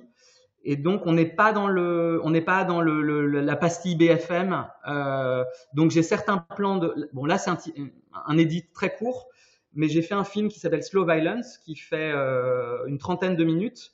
Et en gros, les gens s'assoient et pendant 30 minutes vont découvrir cette mine. Et il y a par exemple pendant 6 minutes la destruction de cette église qu'on a vue plus tôt au ralenti. Et donc ça crée des choses en termes d'émotion et en termes de rapport à l'image qui sont très différents de la consommation d'informations, euh, puisque je, suis plus dans la lenteur et pour moi, euh, par exemple, cette frame là qu'on a à l'image, il y a quelque chose de l'ordre d'un imaginaire science-fictionnel, un peu dystopique, avec en même temps, tu vois, il y a la moitié de la frame où c'est quand même des activistes, des jeunes qui s'engagent contre la destruction. La, diagonale euh, du milieu qui est une conveyor belt sur laquelle se déplace le charbon. Euh, et au-dessus, on a euh, le symbole de la destruction par le capitalisme et par l'extractivisme. Parce que juste derrière, là, avant, il y avait des villages, des églises, des communautés, et maintenant, il y a un trou. On voit, on voit quatre machines, si tu regardes bien au fond, mais en réalité, il y en a 20 qui sont hors champ. Et tout au fond derrière, on a des petites éoliennes. Euh, ça, c'est le greenwashing que fait RWE, donc l'exploitant de la mine, qui, en, mettant de temps en temps une éolienne pour faire joli. Et là, la semaine passée, c'est complètement incroyable, mais euh, ils ont démantelé six éoliennes, qui sont les, leurs, hein, pour étendre cette mine de charbon. C'est-à-dire qu'on sait tous qu'à un moment, il va falloir qu'on change, qu'on décarbone nos énergies. Et eux sont en train de détruire euh, les éoliennes et les énergies décarbonées pour étendre cette mine de charbon juste pour le profit. Et, bon, voilà, je trouve que toutes ces questions-là et tous ces sujets-là sont, par le cadrage, euh, je pense qu'il y a une approche un peu différente de ce que ferait un journaliste euh, parce que le, moi, ce film, je vais le montrer encore pendant, ça fait, ça fait 3-4 ans qu'on le montre un peu partout. Il a dans des expositions. Il a été vu, euh, je crois, par euh, 250 000 personnes pour l'instant. Et en fait, je sais qu'il sera vu plus et, et, dans le temps long. Et donc, il y a une, voilà, je suis pas du tout filmmaker. Hein, euh, j'ai jamais. Euh, ce sont des choses que je rajoute aux expositions, donc avec aussi l'humilité qui est nécessaire. mais donc voilà, ce sont des éléments justement, je fais beaucoup d'expos euh, classiques, entre guillemets, autour du paysage, autour de, l'esthétique. Et maintenant, depuis trois ans, on force un peu au chausse-pied. Euh, quand une institution nous demande un projet, on va aussi demander à mettre slow violence. C'est-à-dire que quand on met un, un, beau paysage de projection lumineuse, on va aussi avoir ce film de 30 minutes, mm-hmm. que les gens à la fin de l'expo aient un regard aussi critique sur nos consommations de technologie et d'énergie euh, et, voilà, spoiler alerte, à la fin, on termine sur ces activistes pour essayer de montrer aux gens que selon moi, les actions politiques fortes euh, qu'on peut faire aujourd'hui en tant qu'artiste ou citoyen, ça va être aussi la désobéissance civile, le blocage d'infrastructures, éventuellement le sabotage d'infrastructures destructrices. Euh, ça, c'est aussi quelque chose que Andreas Malm a beaucoup amené avec son bouquin Comment saboter un pipeline, mm inspiré les soulèvements de la Terre. Euh, moi, je comprends ces stratégies-là euh, parce qu'on a fait, en fait, pendant des décennies, on a fait des pétitions, euh, on a fait des, des, tribunes dans les journaux, on a fait des manifestations pour le climat avec des milliers de personnes, des millions de personnes même. Euh, et en fait, l'État continue à être climato-sceptique et à ne rien faire. Et du coup, c'est vrai que euh, pour moi, la, la, les actions de désobéissance civile, et j'en fais un peu la promotion avec ces images, tu vois. Donc, je suis pas comme un journaliste qui aurait un regard euh, peut-être un peu plus neutre euh, factuel. Je reste très factuel. Mais en tout cas, quand je montre le film, ça n'est pas exactement un documentaire. Il n'y a pas de texte, il n'y a pas de sous-titres, il n'y a pas de voice-over. Ce sont que des images brutes qui te montrent un peu le, la destruction du monde par, par ce système euh, euh ultra-capitaliste. Revenons au point 3A. Ouais, je crois qu'il est, est, quasiment. Il est fait, il est fait. Attends, je regarde. Et oui, donc ce que je fais maintenant, c'est que je fais cette, documentation euh, du travail des activistes et je la et je l'amène dans toutes les expos que je fais. Euh, donc on a fait une. Ouais, c'est génial. L'année passée. Et donc j'esthétise aussi les luttes d'activistes euh, en, en, faisant des projections et en créant des belles images et des beaux imaginaires entre guillemets autour de voilà un peu de la promotion de, de de, ces actions d'activistes. Tiens, je peux te mettre Slow Violence là pendant une minute avec le son un peu plus fort. Vas-y.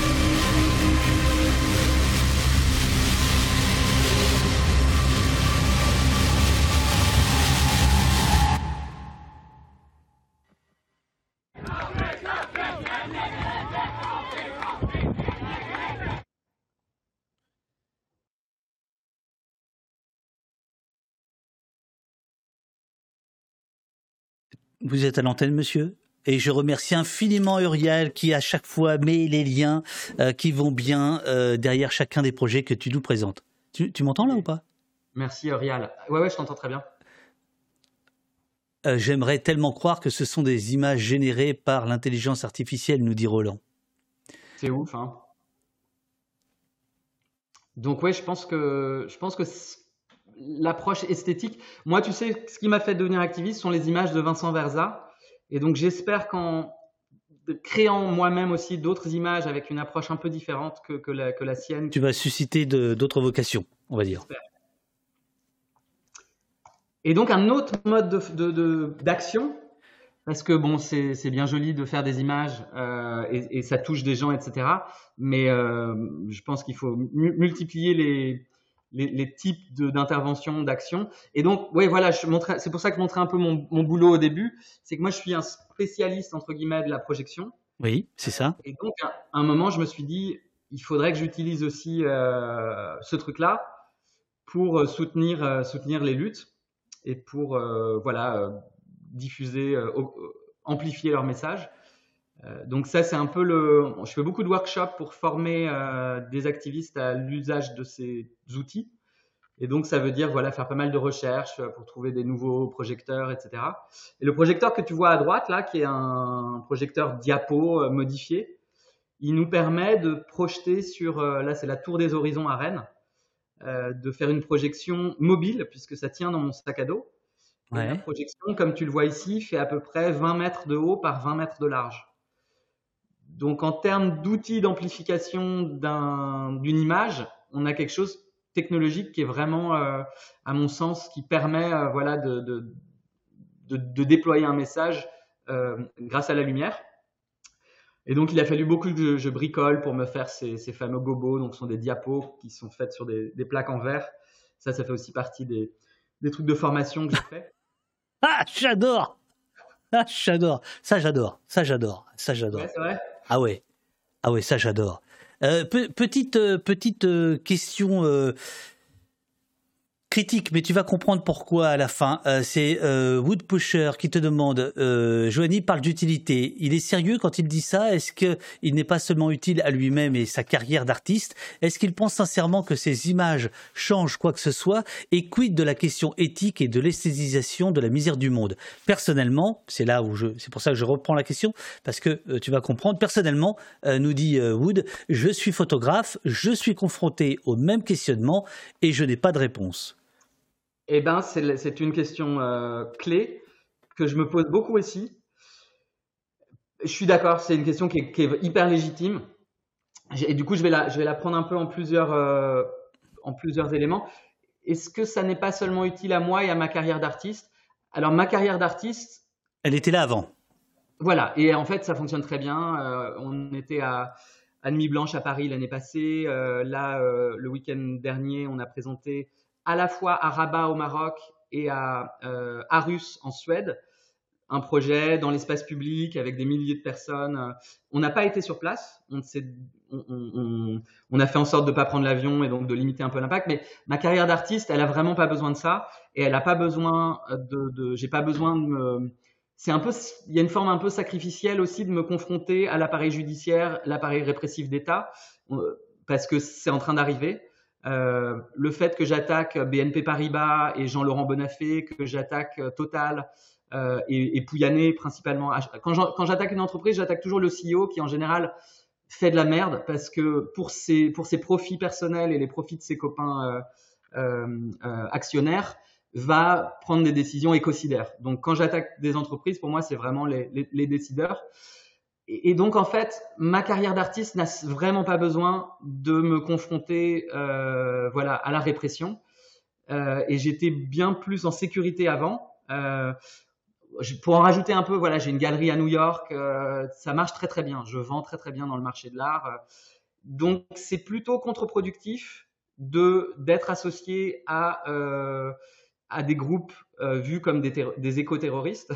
Et eh oui Donc voilà pour la question. Mais est-ce que, sans, sans, sans, citer de nom, parce que c'est pas la, la question, il y, a, il y a, mais est-ce que par exemple dans le monde de l'art, des galeristes, des critiques, euh, des marchands, euh, tu as eu des, des, des gens qui t'ont tourné le dos ou qui ont commencé à tousser quand ils ont vu que ton nom apparaissait euh, dans des opérations subversives?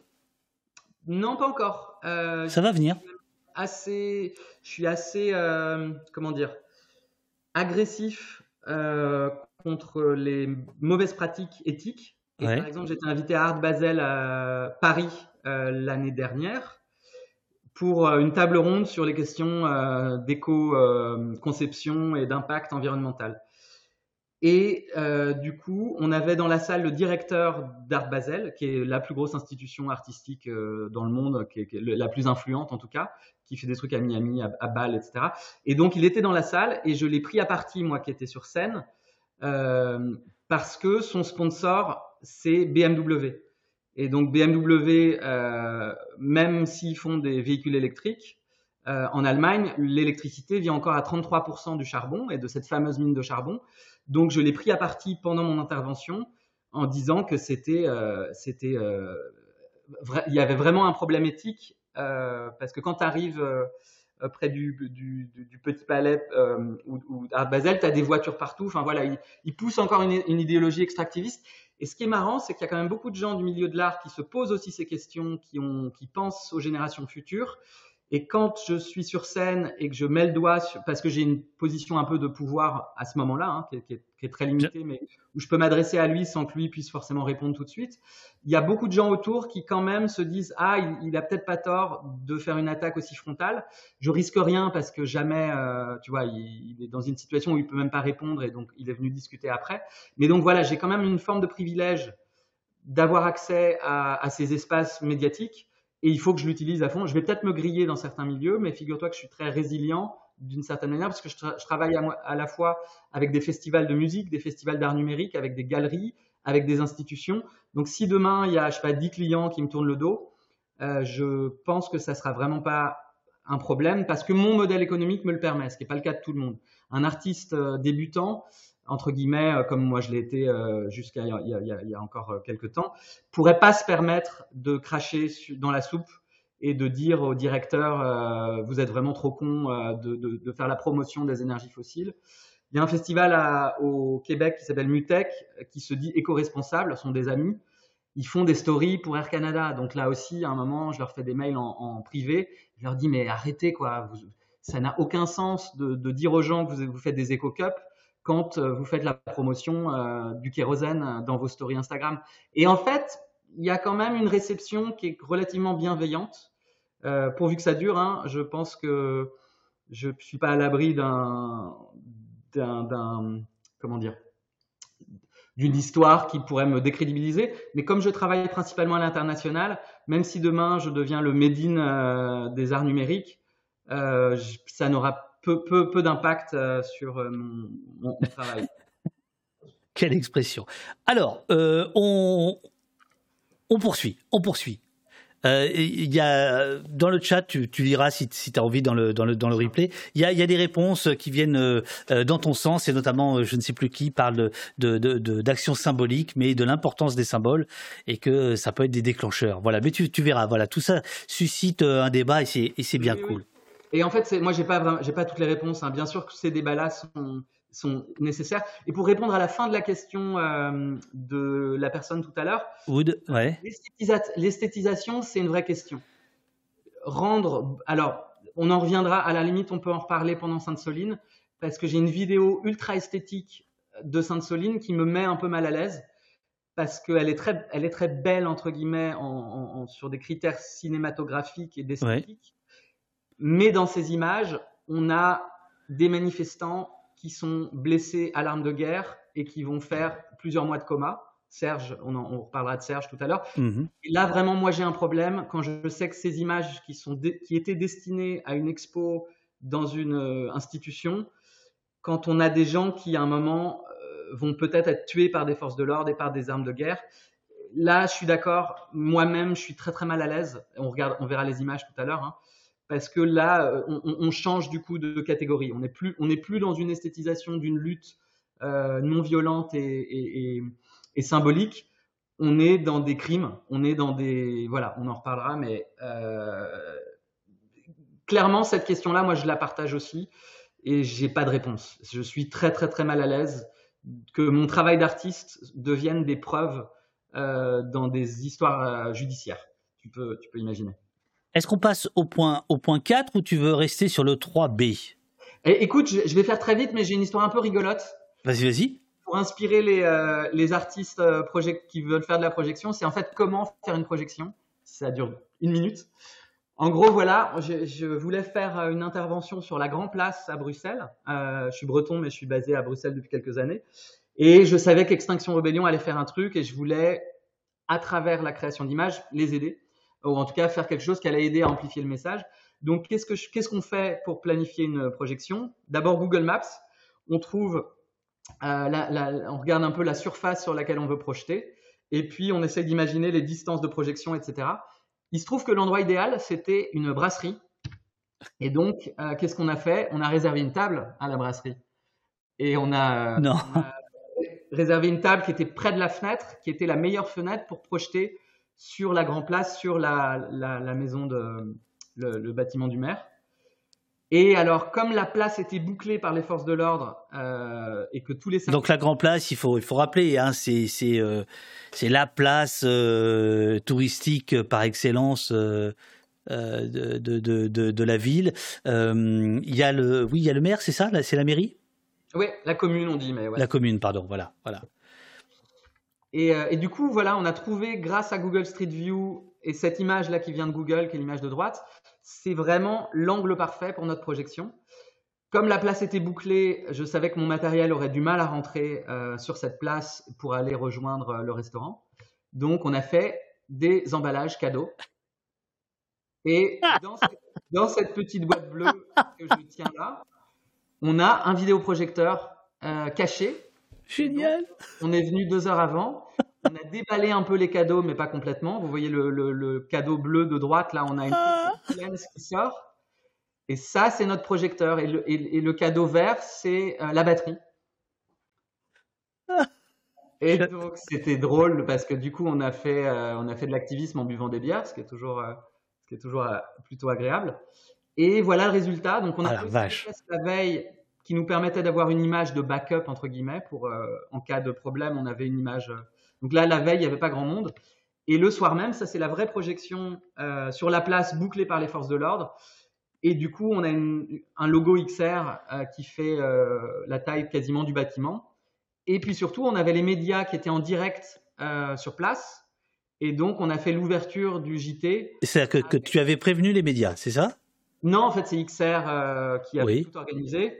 Euh, ils savaient pas nécessairement ce que j'allais faire Extinction Rebellion parce que moi, je suis encore une fois, je suis toujours un peu élément extérieur, ce qui permet de ne pas être euh, exposé de la même manière à la répression, puisque euh, bah, XR ils savent pas ce que je vais faire, ils savent pas à quelle heure, etc.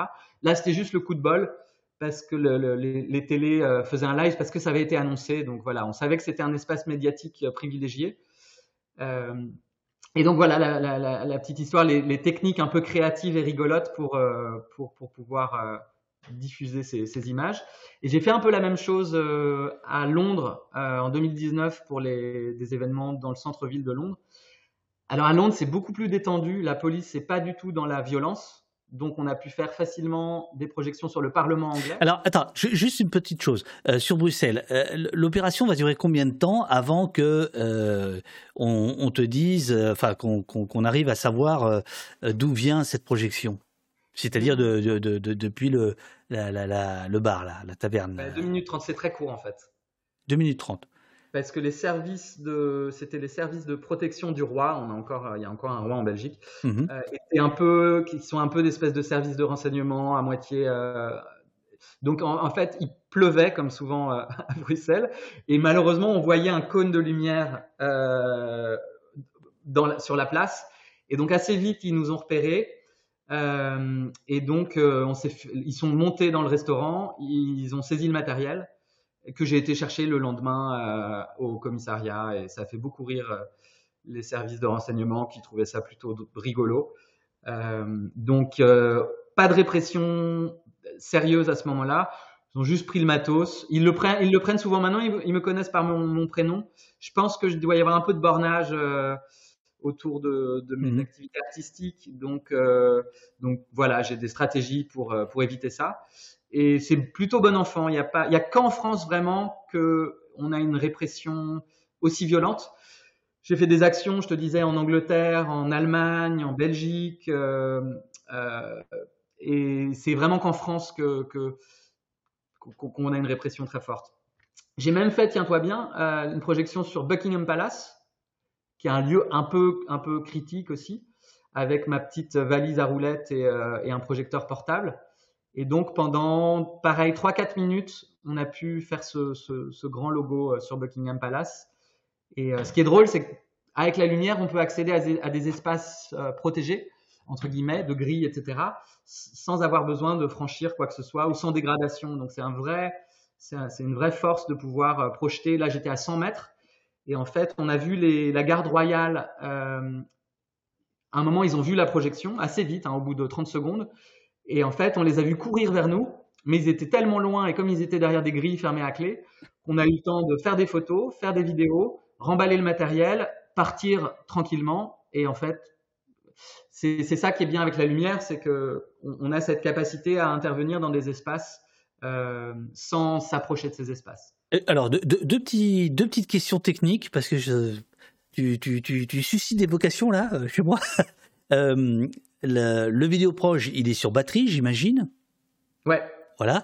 Mais surtout, euh, comment tu calcules euh, la bonne distance, la bonne orientation, le bon angle pour arriver à, avoir ton image projetée exactement comme tu as envie? Tout à l'heure, tu as euh, la station totale, on voyait bien que sur l'immeuble d'à côté, euh, le, XR était, était pile poil. sur la Grand Place, pareil. Ici, la même chose. Est-ce que c'est calculé avant ou c'est sur le moment tu, tu ajustes, tu improvises? Alors, c'est calculé avant. Je, comme comme c'est mon métier depuis un moment, euh, je suis plutôt à l'aise avec ces calculs de focale. En, gros, ce sont des objectifs un peu comme un appareil photo et ce sont des objectifs interchangeables. Donc là, en l'occurrence, quand je suis parti à Londres, j'avais aucune idée que j'allais faire une projection à cet endroit-là, mais j'avais trois focales différentes et en général, c'est improvisé. Donc peut-être des fois une heure avant l'action, je ne sais pas vraiment ce que je vais faire. Et quand on sait à peu près ce qui va se passer, moi, je vais faire un premier test sur un autre bâtiment, peut-être à, proximité, à 5 minutes de là, pour vérifier justement que mes, que mes échelles de projection seront les bonnes. Parce que tu as, raison, hein, c'est une question déterminante, il faut euh, changer, changer de zoom, etc. Et ça, ça prend quelques minutes quand même de faire les manipulations. Donc tout ça, je le fais en amont, je le teste. Et par contre, une fois que c'est testé, j'arrive sur place, ça prend 20 secondes de s'installer, ça prend 2 minutes de faire photo et vidéo, et du coup, en 2 minutes 30, euh, on fait les choses et on disparaît. Alors ça, c'est aussi un point important, euh, je trouve, c'est-à-dire que à la fois c'est un geste punk dans le sens euh, live, une prise, on y va, ça marche, etc. Mais tu te soucies parce que ça fait trois fois que tu le dis, on fait des photos, on fait des vidéos, et tu te soucies en fait du, euh, faire savoir. C'est-à-dire, et c'est exactement ce qu'on est en train de faire euh, ce matin, et moi je suis euh, sous, je suis ravi, quoi. Je suis absolument ravi et enchanté et, voilà et conquis. mais ça, c'est quand même peut-être un truc de l'époque aussi. Cette idée de dire, je ne fais pas ce geste uniquement pour ceux qui pourraient le voir au moment même, mais euh, je l'enregistre, je fais une captation. Donc c'est tout le discours dont tu parlais tout à l'heure de la documentation finalement. Exactement, et c'est vraiment assumé de ma part, c'est-à-dire que je suis dans la création d'images pour amplifier et augmenter un, message euh, et plusieurs messages. Hein, je travaille avec plein de groupes différents, mais on est dans la création d'une photographie ou d'une vidéo et c'est aussi ce qui me met dans un contexte un peu particulier et ce qui évite d'avoir une position sacrificielle. Euh, il y a un, bouquin qui m'a beaucoup inspiré qui s'appelle euh, Comment sortir de notre impuissance politique de Geoffroy de la Gannerie, qui pour moi est un des, en tout cas un des grands penseurs de gauche radicale que je trouve très inspirant. Et en fait, dans son bouquin, il décortique un peu pourquoi la gauche euh, n'est plus inspirante depuis 40 ans et quelles nouvelles stratégies mettre en place et il parle très très spécifiquement d'arrêter de, se mettre dans des positions sacrificielles. Donc je fais une toute petite digression, mais en gros, euh, la gauche, globalement, et dans la politique, il y a ce truc un peu sacrificiel de tout d'un coup, on a une personne sensible à l'écologie qui arrive au ministère de l'écologie, Nicolas Hulot, et qui va se retrouver confronté à des, à des blocages parce que bah, voilà, il se rend compte que les lobbies euh, ont le contrôle, etc. Et qu'est-ce qu'il va faire? Là où il est enfin dans une position de pouvoir, il va démissionner et il va euh, faire un aveu d'échec. Alors moi, ça m'a bouleversé. Je pense que voilà, il y a beaucoup de gens que ça a beaucoup touché parce qu'il a mis le doigt sur le fait que la politique n'a plus la main sur plein de questions et les lobbies ont beaucoup plus de pouvoir. Mais pourquoi je parle de ça? Parce que j'ai pas envie moi de me mettre dans une position sacrificielle. Si je voulais faire, si je faisais la même projection et je me disais je vais le faire pendant une heure ou deux heures, ben je sais que je vais me faire arrêter. Je sais que je vais aller en garde à vue et que je vais me faire intimider, etc. Et en fait ça, ça va mettre une fin à ma pratique potentiellement euh, à ma pratique euh, de projection. Donc ce que je préfère faire, c'est créer ces images qui sont des happenings ponctuels très courts je les documente et c'est la documentation qui constitue, entre guillemets, une œuvre d'art. Et c'est ça qui va être exposé dans les musées, c'est ça qui va être montré à un public. Euh, et, alors, je ne vends pas mon travail d'activiste aux collectionneurs, euh, ça, j'ai un peu tracé la, limite. Pour répondre aussi à la question d'avant, donc voilà, mon travail d'artiste que je vends en galerie, c'est quelque chose. Tout ce travail d'activiste-là, il est bénévole, il est non intéressé. Et donc, voilà, c'est assumé. Je crée des images et je sais que ces images-là vont pouvoir être relayées par les médias. Là, la projection sur euh, Buckingham, euh, sur le Parlement anglais, elle est passée dans le Guardian le lendemain. Et en fait, ça aide aussi à amplifier un message. Et voilà, c'est assumé. Euh, ça me, ça me ça me protège d'une certaine manière. C'est tellement court et comme il n'y a pas de dégradation et j'ai même pas d'interaction avec la police, sauf à l'Assemblée nationale. Donc voilà, j'ai pas envie de me sacrifier. Je préfère créer des images les images après sont montrées dans des institutions. C'est ma stratégie aujourd'hui. C'est critiquable, hein, euh, clairement, euh, et j'accepte les critiques et je changerai peut-être dans le futur.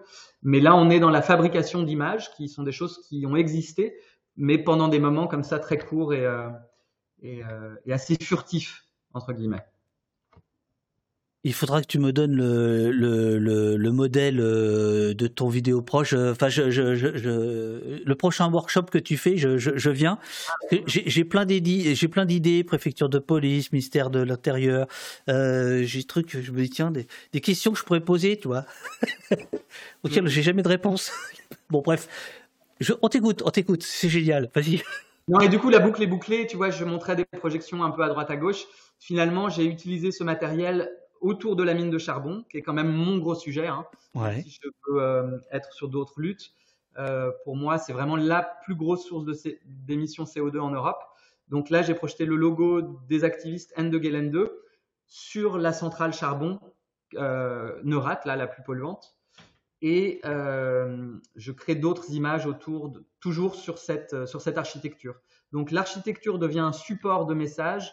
C'est magnifique. Hein. Très critique la RWE, tu sais, c'est l'entreprise qui exploite le charbon et qui arrose euh, tous les politiques locaux en achetant, en, rénovant leur stade, en leur donnant des maillots de, des t-shirts de foot gratuits, hmm. euh, et, puis surtout en payant, euh, ouais, c'est ça, les, villes et les, élus. Donc, des activistes pourraient pas forcément se permettre d'utiliser le mot mafia, mais en étant artistes français, donc un petit peu protégés de la répression allemande. Tu vois, je, me, suis dans une ligne qui est assez fine, mais pour l'instant, RWE m'a jamais euh, posé problème euh, parce que bah, je suis pas citoyen allemand, donc c'est plus compliqué de venir me chercher. Et puis surtout, j'ai de quoi étayer ce, discours autour de la mafia parce que j'ai fait ce travail de contacter la ville de Essen et qui m'ont répondu par email. On, notre maire est payé 20 000 euros par an en tant que chef des actionnaires et la ville reçoit 21 millions d'euros. Donc tu vois, moi, quand je reçois ce mail, ça me donne envie de créer une œuvre et une image, et voilà, voilà cette image. Question technique euh, de G. euh, Il y a du surface mapping, mapping euh, qui est fait pour avoir un rendu net et plat, entre guillemets, à la projection. J'ai rien compris à ce que j'ai dit, mais euh, je le dis. On voit, on voit qu'il y a des techniciens assez. Ah, ah, non, il y a des connaisseurs ici et des connaisseuses. Tu déformes ta projection pour qu'elle se cale parfaitement sur ton support C'est ce qu'il y avait au tout, tout début de les toutes premières images que j'ai montrées. Là, on voit que le, le texte, il est un petit peu tordu comme ça. Oui, je, je, vais te le dire, il y a un petit côté trapèze. Bon, là. Euh...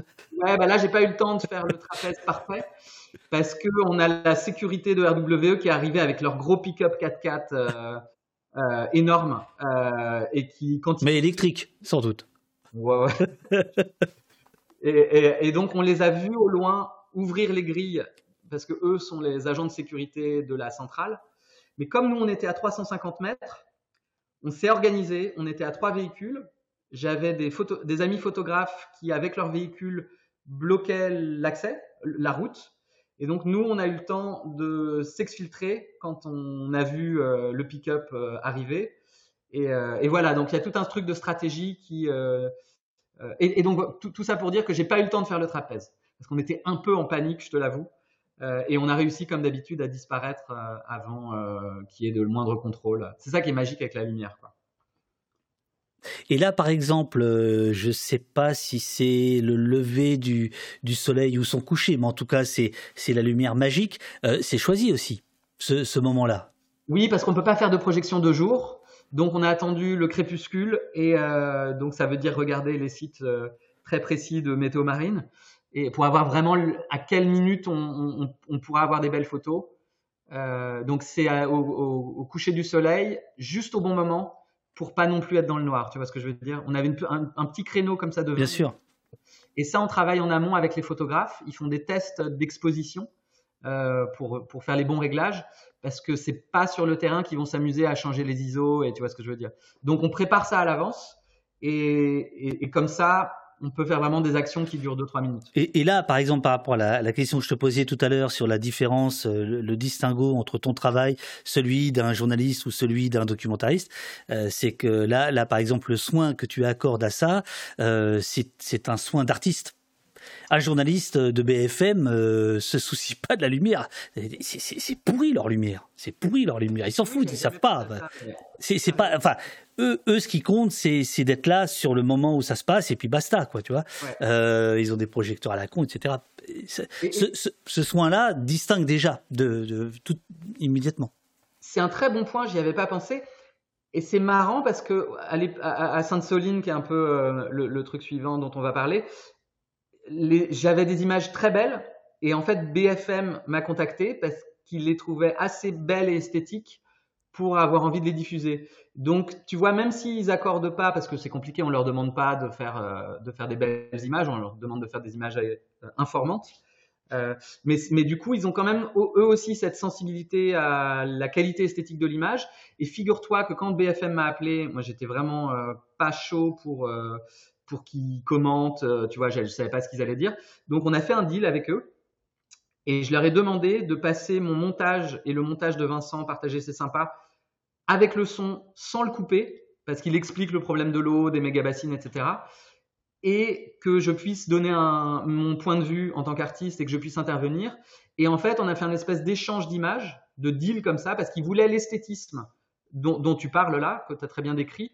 Et on a pu négocier et du coup j'ai pu faire 7 minutes euh, où j'ai pu parler et expliquer le problème grâce à cette espèce d'échange esthétique contre temps médiatique.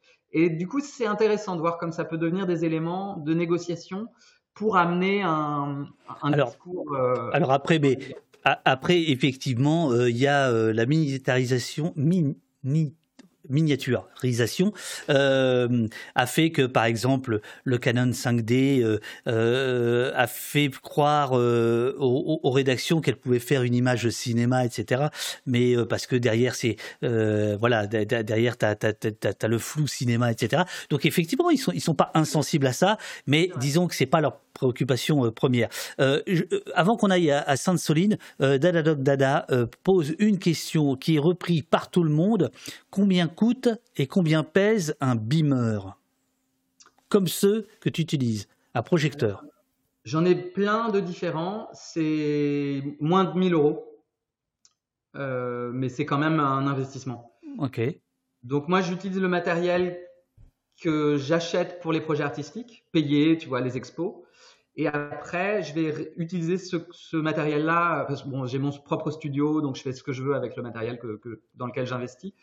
mais voilà, c'est entre, entre 1000 et 1500 euros. On est aussi quand même dans du low-tech. Moi, je modifie ces outils-là pour les rendre plus puissants.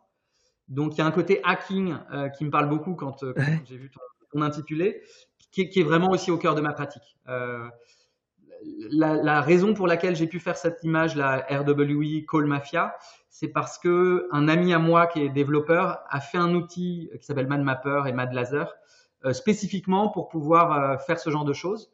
Donc voilà, dans, ma communauté de, nerds et de développeurs, on, est aussi dépendants les uns des autres euh, pour, pour, pour faire ces actions-là.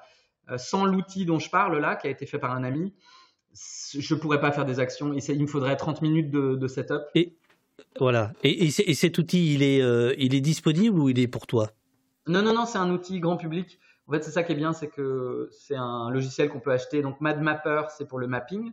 Et MadLaser, c'est un, plugin qui permet de contrôler. Un, laser, c'est très bien parce que c'est très compact. Et, euh, surtout, il y a besoin de très peu d'énergie. Là, le projecteur que j'utilise ici, c'est quelques watts. Donc, tu vois, avec une petite batterie, euh, tu peux faire facilement ces projections-là. Ce qui n'est pas le cas des énormes projecteurs euh, très très chers que, j'utilise dans d'autres projets. Sainte-Soline. Il y a même l'extrait BFM, la bravo Eurialisation. Ah ben Eurial, c'est, si tu savais. Eurial, c'est. J'en reviens pas. Même moi, j'ai du mal à trouver le lien, des fois, alors merci. Eh ben voilà. Euh, euh, alors l'émission sera euh, en, replay quelques minutes après et une heure après ou parfois après le déjeuner, tu as tous les liens de d'Eurial du chat qui sont sur le site. Donc tu pourras retrouver ton reportage BFM sous le sous la vidéo de, de notre entretien. Voilà. Merci. Et ça c'est Eurial qui fait ça aussi. Voilà. Big up. Alors pour, pour clore, parce qu'on Sainte-Soline, c'est un gros morceau qui arrive. Euh, s'il y a des gens qui sont intéressés, je fais une newsletter sur ces actions-là. Donc c'est un peu via le prisme euh, euh, nerd, activisme, technologie et, et désobéissance civile. donc, donc voilà le lien. Et puis j'ai une toute dernière image. Ah, alors attends, attends excuse-moi parce que tu n'étais pas en plein écran. Tu, tu peux remettre le lien euh, slash climate action. Ok. Et puis, donc oui, une image un peu terrifiante qui change un peu aussi le, le, le, le statut de, de ces images. Et Sainte-Soline en, sera aussi euh, l'illustration. Ça, c'est à Lutzerat euh, en janvier. 25 000 personnes qui viennent essayer de sauver ce dernier village. Et donc, qu'est-ce qui se passe? Euh, L'appareil répressif d'État envoie ses CRS euh, pour protéger l'industrie fossile. Et donc les deux images que vous voyez en haut, là, sont pas les miennes. C'est un autre activiste photographe qui s'appelle Marius Mitch et qui a fait ces deux photos et on dirait vraiment un film. Donc on voit le bagger, ces grosses machines et la mhm. police qui protège ces machines. Et euh, voilà, on est vraiment dans un, un truc de science-fiction, fin du monde, 1984, Mad Max. c'est pour moi, on, on, est dans la fiction presque. Euh, donc ces images changent un peu de statut. Et en fait, on dirait de la fiction, mais c'est le réel. C'est-à-dire que la police protège les industries fossiles et euh, avec des armes de guerre. Et du coup, euh, moi, ça me fout les boules. Alors dans le genre, il y a Sainte-Soline. Ben voilà. Alors c'est un peu un gros morceau, mais je vais essayer de le faire quand même court. Si tu veux mettre ça en plein écran, alors, attends. Euh, c'est un extrait qui est un truc que j'ai bricolé. Euh, mais voilà, moi, la, mise en scène de la musique me met, je, dis en préambule, me met un peu mal à l'aise euh, pour, pour les, questions dont on va parler juste après. Je vous laisse, je vous laisse regarder ça. Ça dure deux minutes. Alors, n'hésite pas à mettre le son à fond. Voilà. C'est l'État qui monte une politique de l'eau qui accapare l'eau pour une minorité. Ici, nous sommes là pour partagé pour les usages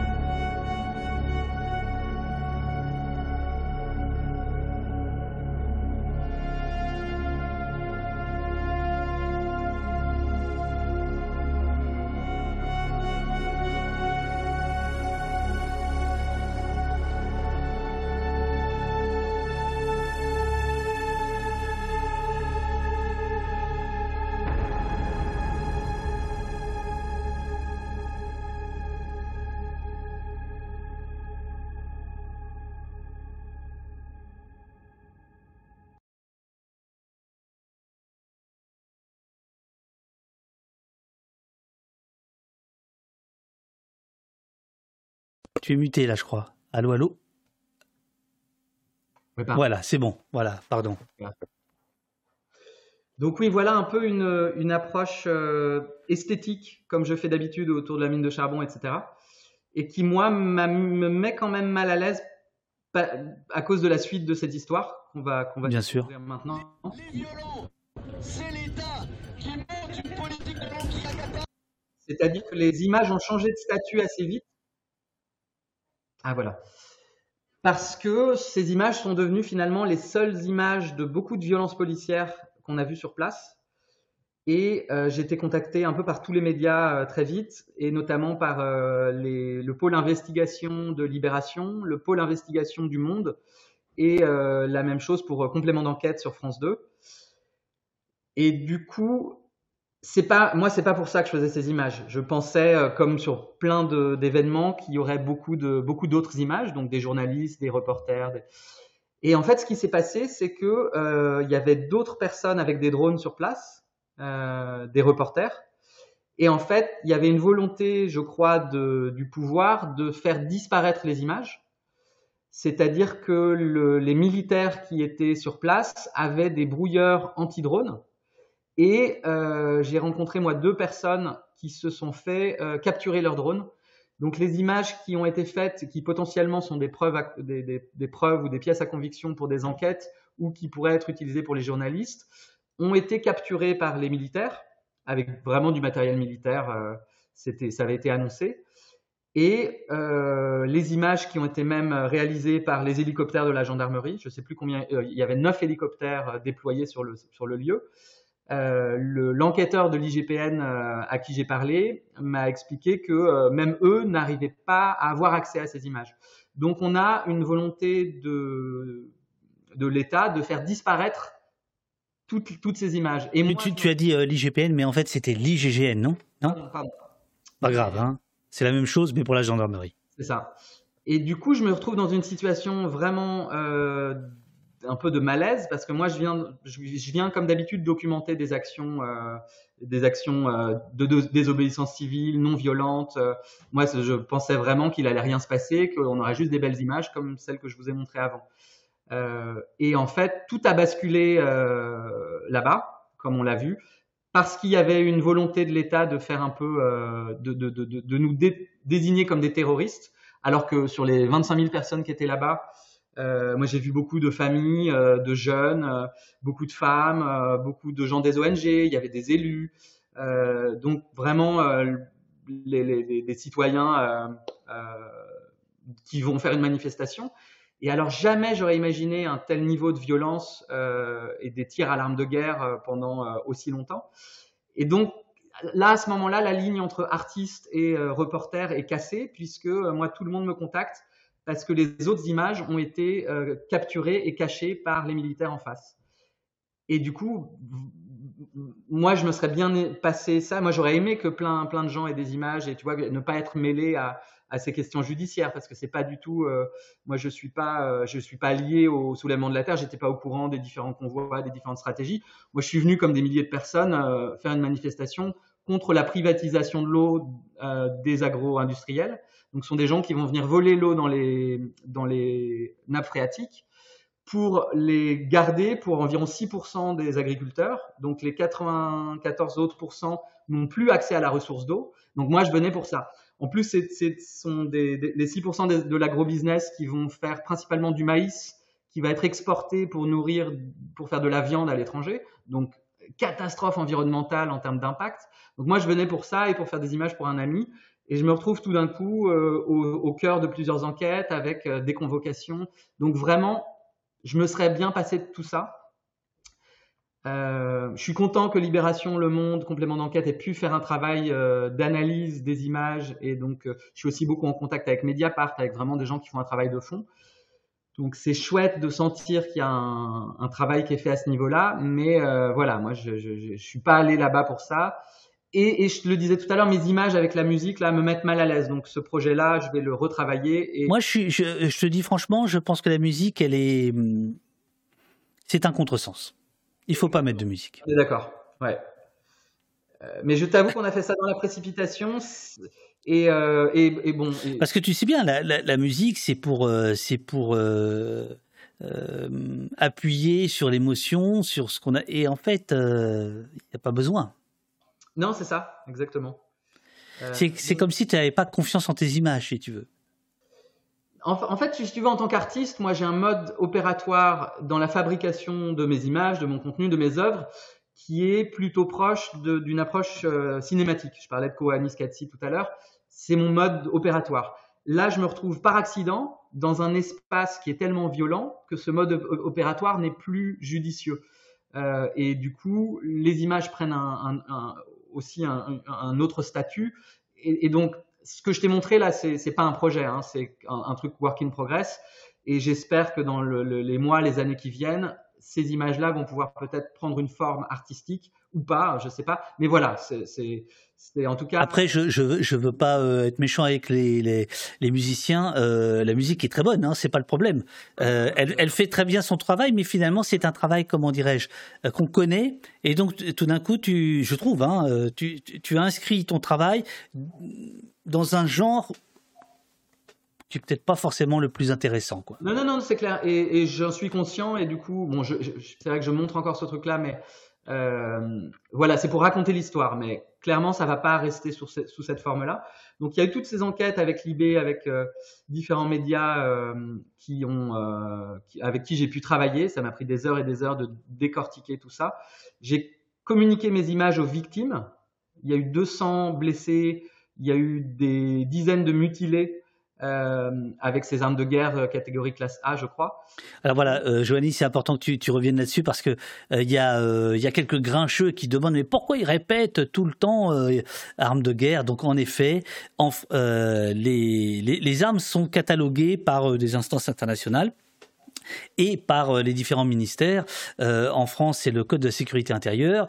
Et effectivement, euh, les armes, un certain nombre d'armes dites non létales, employées notamment dans le maintien de l'ordre en France, sont cataloguées armes de guerre. C'est-à-dire que ce sont des armes que un civil ne peut pas acheter dans une armerie. Hein. C'est ça le, distinguo. Et donc, c'est effectivement matériel de guerre, catégorie A2, exactement ce que tu viens de dire. Là-dedans, il y a les LBD, là-dedans, il y a toutes les grenades assourdissantes, les GLI-F4 et ainsi de suite. Voilà, c'est pour ça que tu répètes euh, armes de guerre, mais tu le répètes très justement. Et ceux qui euh, seraient, euh, pensent que tu dis n'importe quoi, ont qu'à se référer au code de sécurité intérieure. Hein. C'est Google que vous avez trouvé tout de suite. catégorie A2, je crois.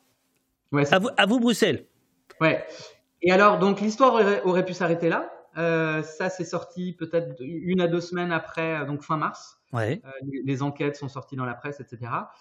Et comme j'ai communiqué, bien entendu, les images à tous les gens qui en avaient besoin euh, euh, pour les enquêtes, etc., j'ai été contacté par l'IGGN qui m'a demandé de faire un travail d'analyse pour euh, qu'ils puissent eux comprendre mieux ce qui s'est passé et avoir des preuves pour euh, les euh, procédures judiciaires en cours suite à la plainte déposée par des blessés et des mutilés. Et là, tu vas faire un travail absolument remarquable.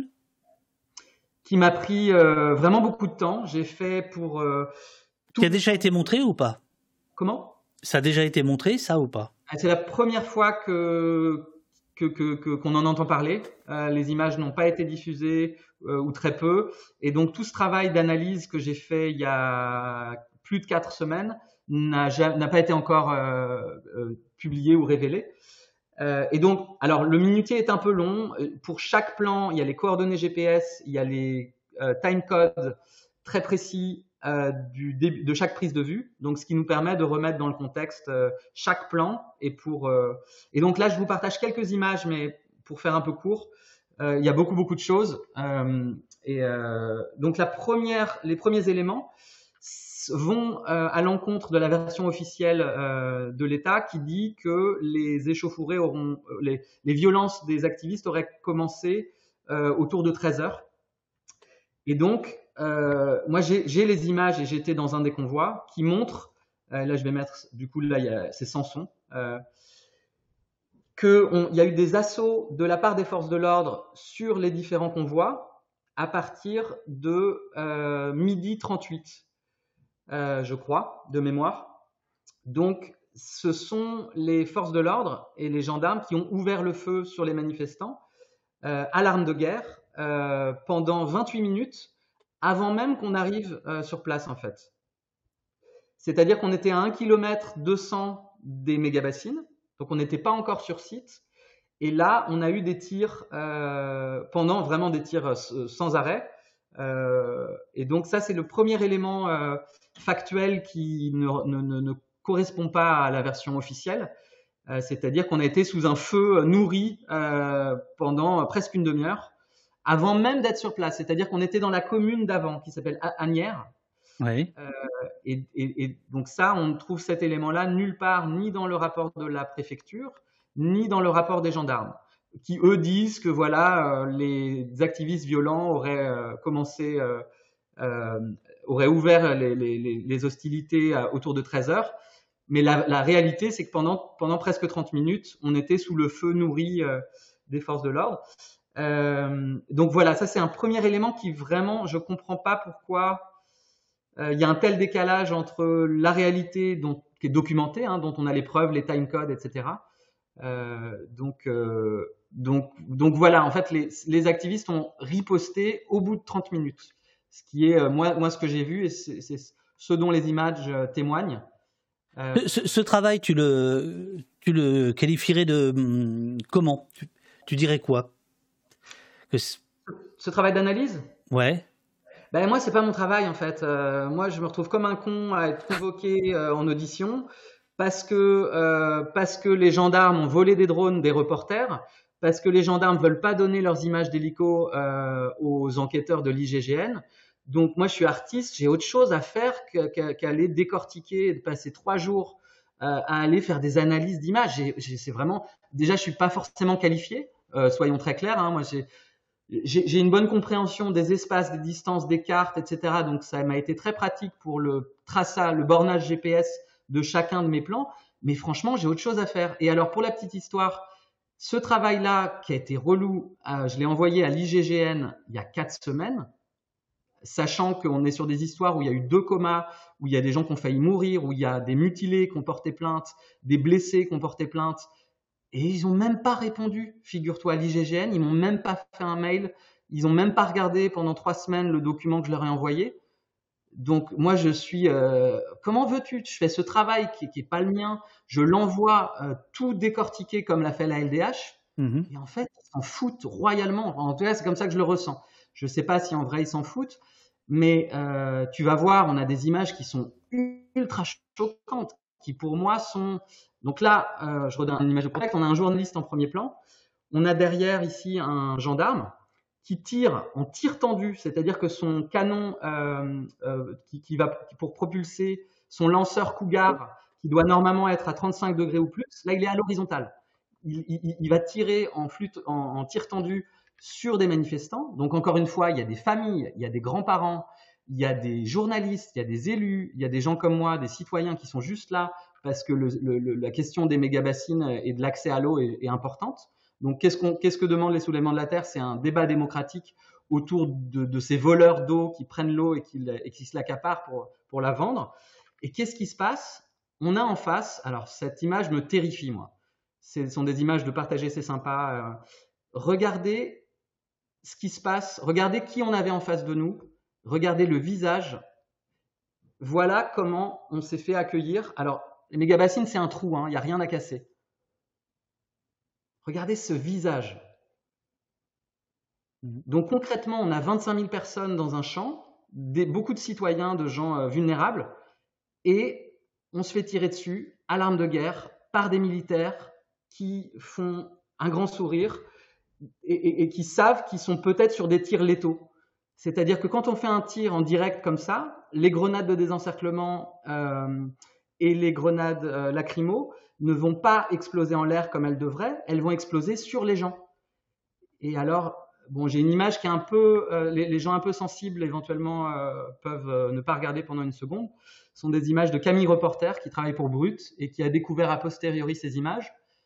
Quand on fait un tir tendu comme euh, le tir qu'on a vu juste avant, voilà ce qui se passe en face. C'est-à-dire que là, donc moi j'ai fait tout ce bornage GPS. Le tireur qu'on a vu avant, il est à 50 mètres de, la personne là qui a impacté à la tête. Il tire à l'arme de guerre en tir tendu à l'horizontale et il va toucher une personne qui est à 50-60 mètres. À, je suis pas à, à 10 mètres près. Les lanceurs Cougar, normalement, c'est 200 mètres en l'air pour que la grenade explose en l'air. Là, on tire au visage des gens. Et, bon, je suis un peu, je suis désolé, hein, je, je, je m'enflamme un peu, mais j'étais sur place, moi j'ai vu ça, moi je suis pas euh, ultra radical contre la police, pas du tout. Il y a, c'est plus, c'est plus, je suis plus nuancé que ça. Mais euh, c'est vrai que ce jour-là, moi, j'ai un truc qui s'est brisé dans ma, le respect que je peux avoir pour les, pour le, maintien de l'ordre, etc. Parce que, ouais, je sais pas trop quoi dire. Hein. Là, là, on a un, autre plan qui est dans mon minutier. On a des reporters avec des brassards, avec des caméras, avec des, des appareils photo. Et alors, on va cibler les reporters. C'est-à-dire que là, on a un tir tendu d'une grenade de désencerclement sur un journaliste. Et alors, on le voit sur les images, c'est pas un endroit où il se passait des violences. On était un peu en marge. Il y avait euh, donc là, on voit, il n'y a a pas de violence sur ces images-là, mais il y a trois journalistes avec des brassards presse et ils se font tirer dessus en tir tendu à l'arme de guerre. Et moi, je suis désolé, je, je n'arrive pas à. c'est très très dur de, savoir que j'ai envoyé ces images à l'IGPN et, genre ils s'en foutent. Est-ce qu'ils s'en foutent? Et alors j'ai presque fini. Après, ça sera peut-être un peu plus léger. Euh, là, on est à peu près à la fin de la manifestation. Euh, il est 13h45, euh, je crois. Et alors là, je vous montre cette image pour, parce qu'on a une route sur laquelle sont les blessés. Sur cette route, sous l'arbre qui est à droite, on a euh, Serge qui est sur le bas-côté, qui a été euh, blessé par tir tendu et qui a une, une, hémor une hémorragie et qui est a priori peut-être déjà dans le coma. Et on a plusieurs autres mutilés, euh, blessés très graves en conditions critiques, qui sont sur cette route. Et ces images-là sont, intéressantes parce que sur, cette route, les gens ne restent pas au milieu pour que le SAMU puisse arriver. Il est 13h45-50. Donc le, le, la route est dégagée, il n'y a pas de violence sur cette route et il y a des grands blessés. Il y a aussi des élus. Il y a Marine Tondelier euh, qui, est, pas très loin avec d'autres blessés. Mais voilà, c'est une zone calme. Et on voit, euh, on, voit des tirs un peu au pif dans la foule. Donc là, là cette foule-là, ce sont les, gens qui sont un peu abasourdis comme moi. Euh, et il n'y a pas de violence sur ces images que vous voyez. Les violences, elles sont hors champ à gauche. Euh, et c'est une vingtaine, trentaine de personnes euh, qui, qui sont en, conflit avec les forces de l'ordre. Mais sur ce lieu-là, pas de violence. Et regardez ce qui va se passer après. Inconcevable. Euh, dernier élément, l'hélicoptère de la gendarmerie, à ce moment-là, a une vue directe sur cette route. C'est-à-dire que les gendarmes voient qu'on a une, zone sans violence et qu'on a des grands blessés, parce qu'ils ont déjà été... Euh, Là, faut que tu mettes en plein écran, c'est assez important. Alors, attends, attends, attends, bouge pas. Je, je, justement, j'essaie de, de, de, de, faire ça. Euh, attends. Je vais mettre une autre. Euh, attends, comment je pourrais faire? Euh, Je vais mettre. Bouge pas, bouge pas, bouge pas. Après. Il faut que je coupe ça. Serge qui va, qui va mieux. Euh, mais euh, dont on ne sait pas encore euh, quel Serge D, donc dont on ne sait pas encore s'il aura des, des, des, des, séquelles. voilà, donc on est plein écran là. Ouais, donc re regardez sous ma souris là, là ici ce sont les quads des brigades mobiles. Et donc ils vont faire un assaut, et j'ai de la chance parce que j'étais juste là au bon moment, j'ai pas filmé tout le temps, mais là on va voir pendant 47 secondes un assaut euh, de, des blessés. En fait, c'est la zone des blessés, donc il n'y a, vraiment aucune raison de, tirer sur, ces gens-là, il n'y a pas de, de, de, violence. Regardez bien, j'ai mis en couleur les différentes zones pour que, pour que l'enquête, euh, pour que les choses soient plus claires. Ça dure 47 secondes. Ça, c'est la zone des blessés. On a les quads qui sont au nord-ouest. Et là, vous voyez les premières explosions au sol. Donc, on a un assaut à l'arme de guerre sur les blessés. Et là, Serge est juste à l'endroit où la, grenade vient de tomber là.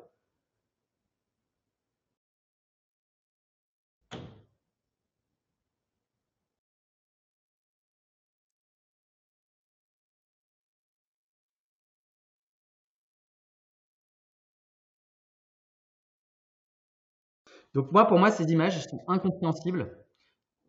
On n'a pas de maintien de l'ordre, on n'a pas de défense de la bassine, on a une attaque euh, de gens sur des gens qui sont euh, potentiellement dans le coma. Donc voilà, j'ai pas de mots. Je, suis, euh, je sens encore l'émotion qui monte, mais et on sent, on le sent. tu m'avais dit 11 heures, hein, on y arrive presque. On, y arrive presque, absolument, absolument. Est-ce que, est-ce qu'il y a autre chose que tu, que tu voulais dire par rapport à tout ça?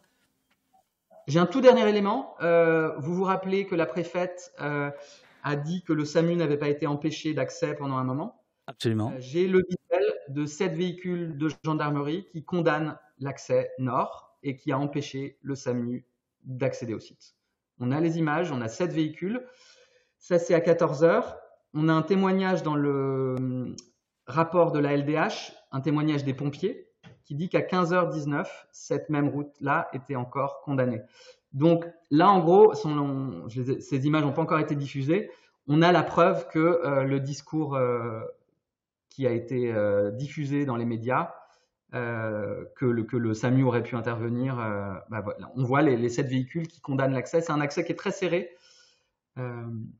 Donc ça, pareil, j'ai envoyé les points GPS, les coordonnées du drone, des blessés, des gendarmes qui bloquent la route. Donc tout ça a été communiqué et il y a un mois et donc pas de réponse pour le moment. Et c'est la fin. bon, il y a beaucoup d'autres choses, mais c'est la fin.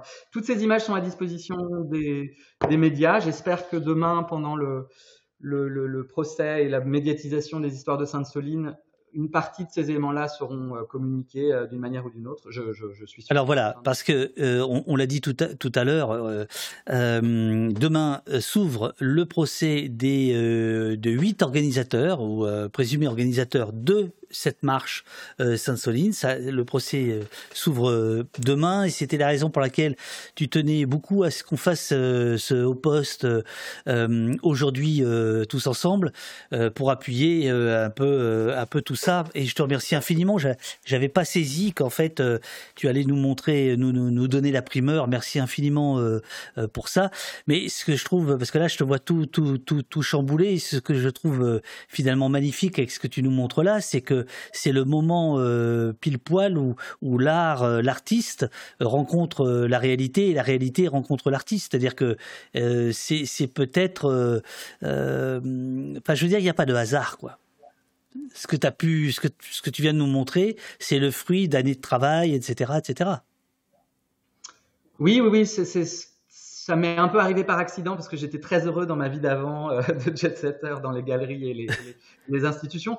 Mais non, non, c'est vrai que tout ce processus, c'est pour ça que j'avais un peu euh, cette, histoire que je voulais raconter avec ce timing, c'est qu'en fait, au-delà de, telle ou telle image, je crois que c'est ce processus en fait de se réintéresser aux questions d'injustice, aux questions de racisme, aux questions de maintien de l'ordre, aux questions des violences policières. Je me suis repolitisé en fait pendant tout ce processus qui a duré quatre ans. Euh, je me suis aussi euh, intéressé à des sujets qui étaient très très loin de moi, comme euh, bah, le travail que tu peux faire avec avec au poste et tout.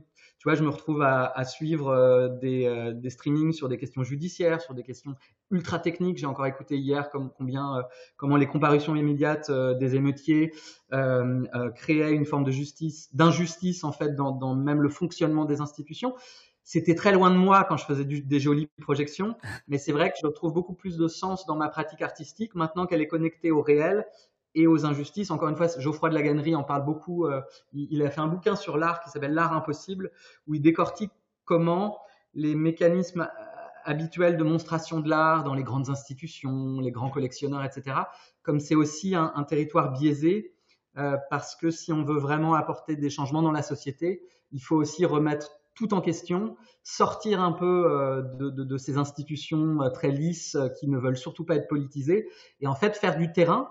Pour moi, en tant qu'artiste, d'aller voir là où se, fabriquent les, mouvements sociaux et, toutes ces choses, en fait, c'est nécessaire et, je trouve beaucoup plus de sens aussi dans mon travail depuis que je suis beaucoup plus sensible à toutes les questions d'injustice pas juste le CO2 des mines de charbon comme au début, mais c'est ça les problèmes de racisme, de, violence systémique dans la police, etc.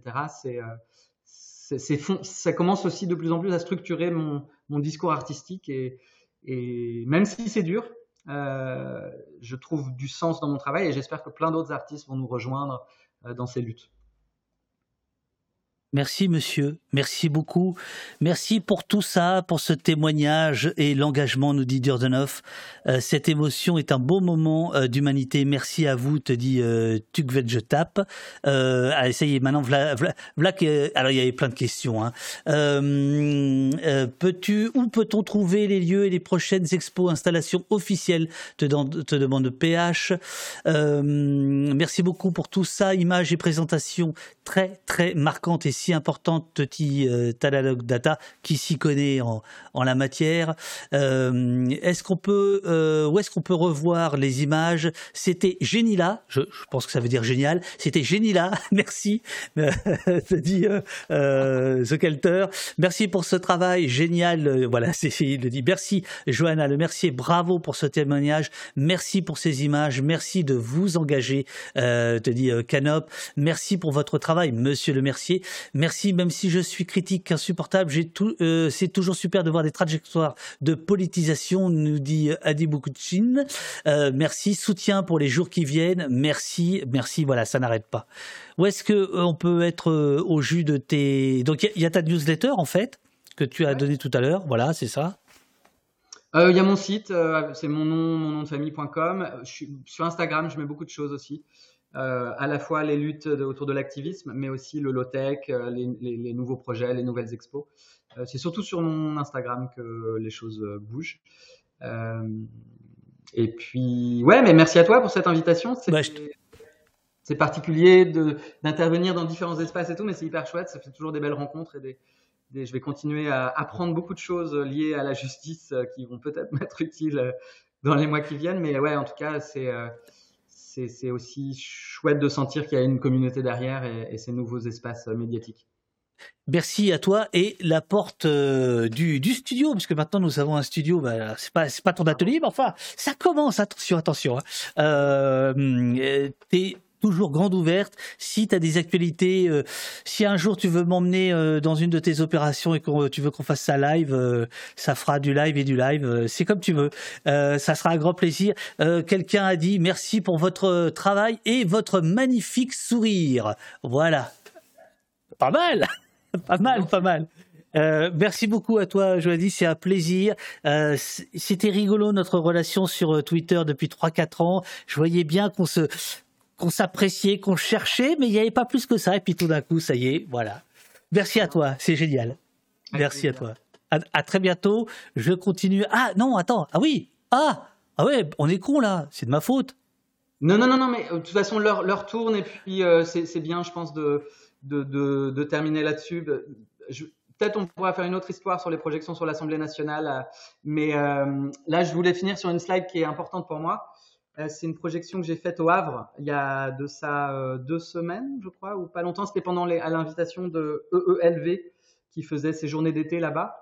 Euh, je trouvais ça intéressant de souligner que Total et la raffinerie du Havre raffinent chaque jour 250 000 barils de pétrole au Havre. Donc, plus grosses émissions qu'on a en France. Euh, c'est pas le charbon, c'est c'est Patrick Pouyanné au Havre. Et donc voilà, j'ai fait une projection sur le, le volcan, qui est un lieu culturel. Euh, et donc pour moi, les éco-terroristes, euh, ce sont eux. C'est euh, non pas les employés, mais, mais les, les, dirigeants et ceux qui se font beaucoup d'argent par, par la, la, combustion des, des énergies fossiles. Super, super truc. Mais alors là, parce que l'endroit a l'air officiel, il y, a ces drapeaux tricolores, etc. C'est quoi exactement l'endroit? Alors l'endroit, c'est un lieu euh, qui a été euh, designé par l'architecte Oscar Niemeyer. Et en fait, c'est un lieu qui s'appelle le Volcan et c'est un lieu culturel et artistique euh, dans lequel il y a plein de, projets différents. Les drapeaux sont là parce que de l'autre côté, euh, il y a un monument, mais euh, les drapeaux sont pas liés au, au à, à, ce lieu, le, D'accord. Le, le, le, volcan, et qui est, qui est très beau, qui est au bout d'une grande d'une grande allée et d'un bassin, de près du bassin du roi. Et euh, comme c'est un lieu culturel, je me disais en tant qu'artiste, euh, ça faisait du sens d'investir un lieu culturel avec un message comme ça. Édouard Philippe n'a pas voulu qu'on fasse une projection sur la mairie. donc, on, on, a pris cette, cette option-là. Super, bien joué, bravo encore une fois. Euh, ah oui, ce serait dingue, une coproduction sur le terrain, nous dit Jean Ferraille. Euh, voilà, euh, avec grand plaisir, hein, quand tu veux. Moi, j'adore ça, j'adore ça. Merci beaucoup, bonne journée à toi, bon vent. On, va te suivre et je te dis vraiment la porte, bah, elle, est là. Cette porte voilà, là elle est fermée, mais en fait elle t'est grande ouverte. Voilà, tu reviens quand tu veux avec avec, euh, avec bonheur. Merci beaucoup, Joanie. Merci beaucoup. Merci, bonne journée, salut. Salut, salut, salut. Merci beaucoup.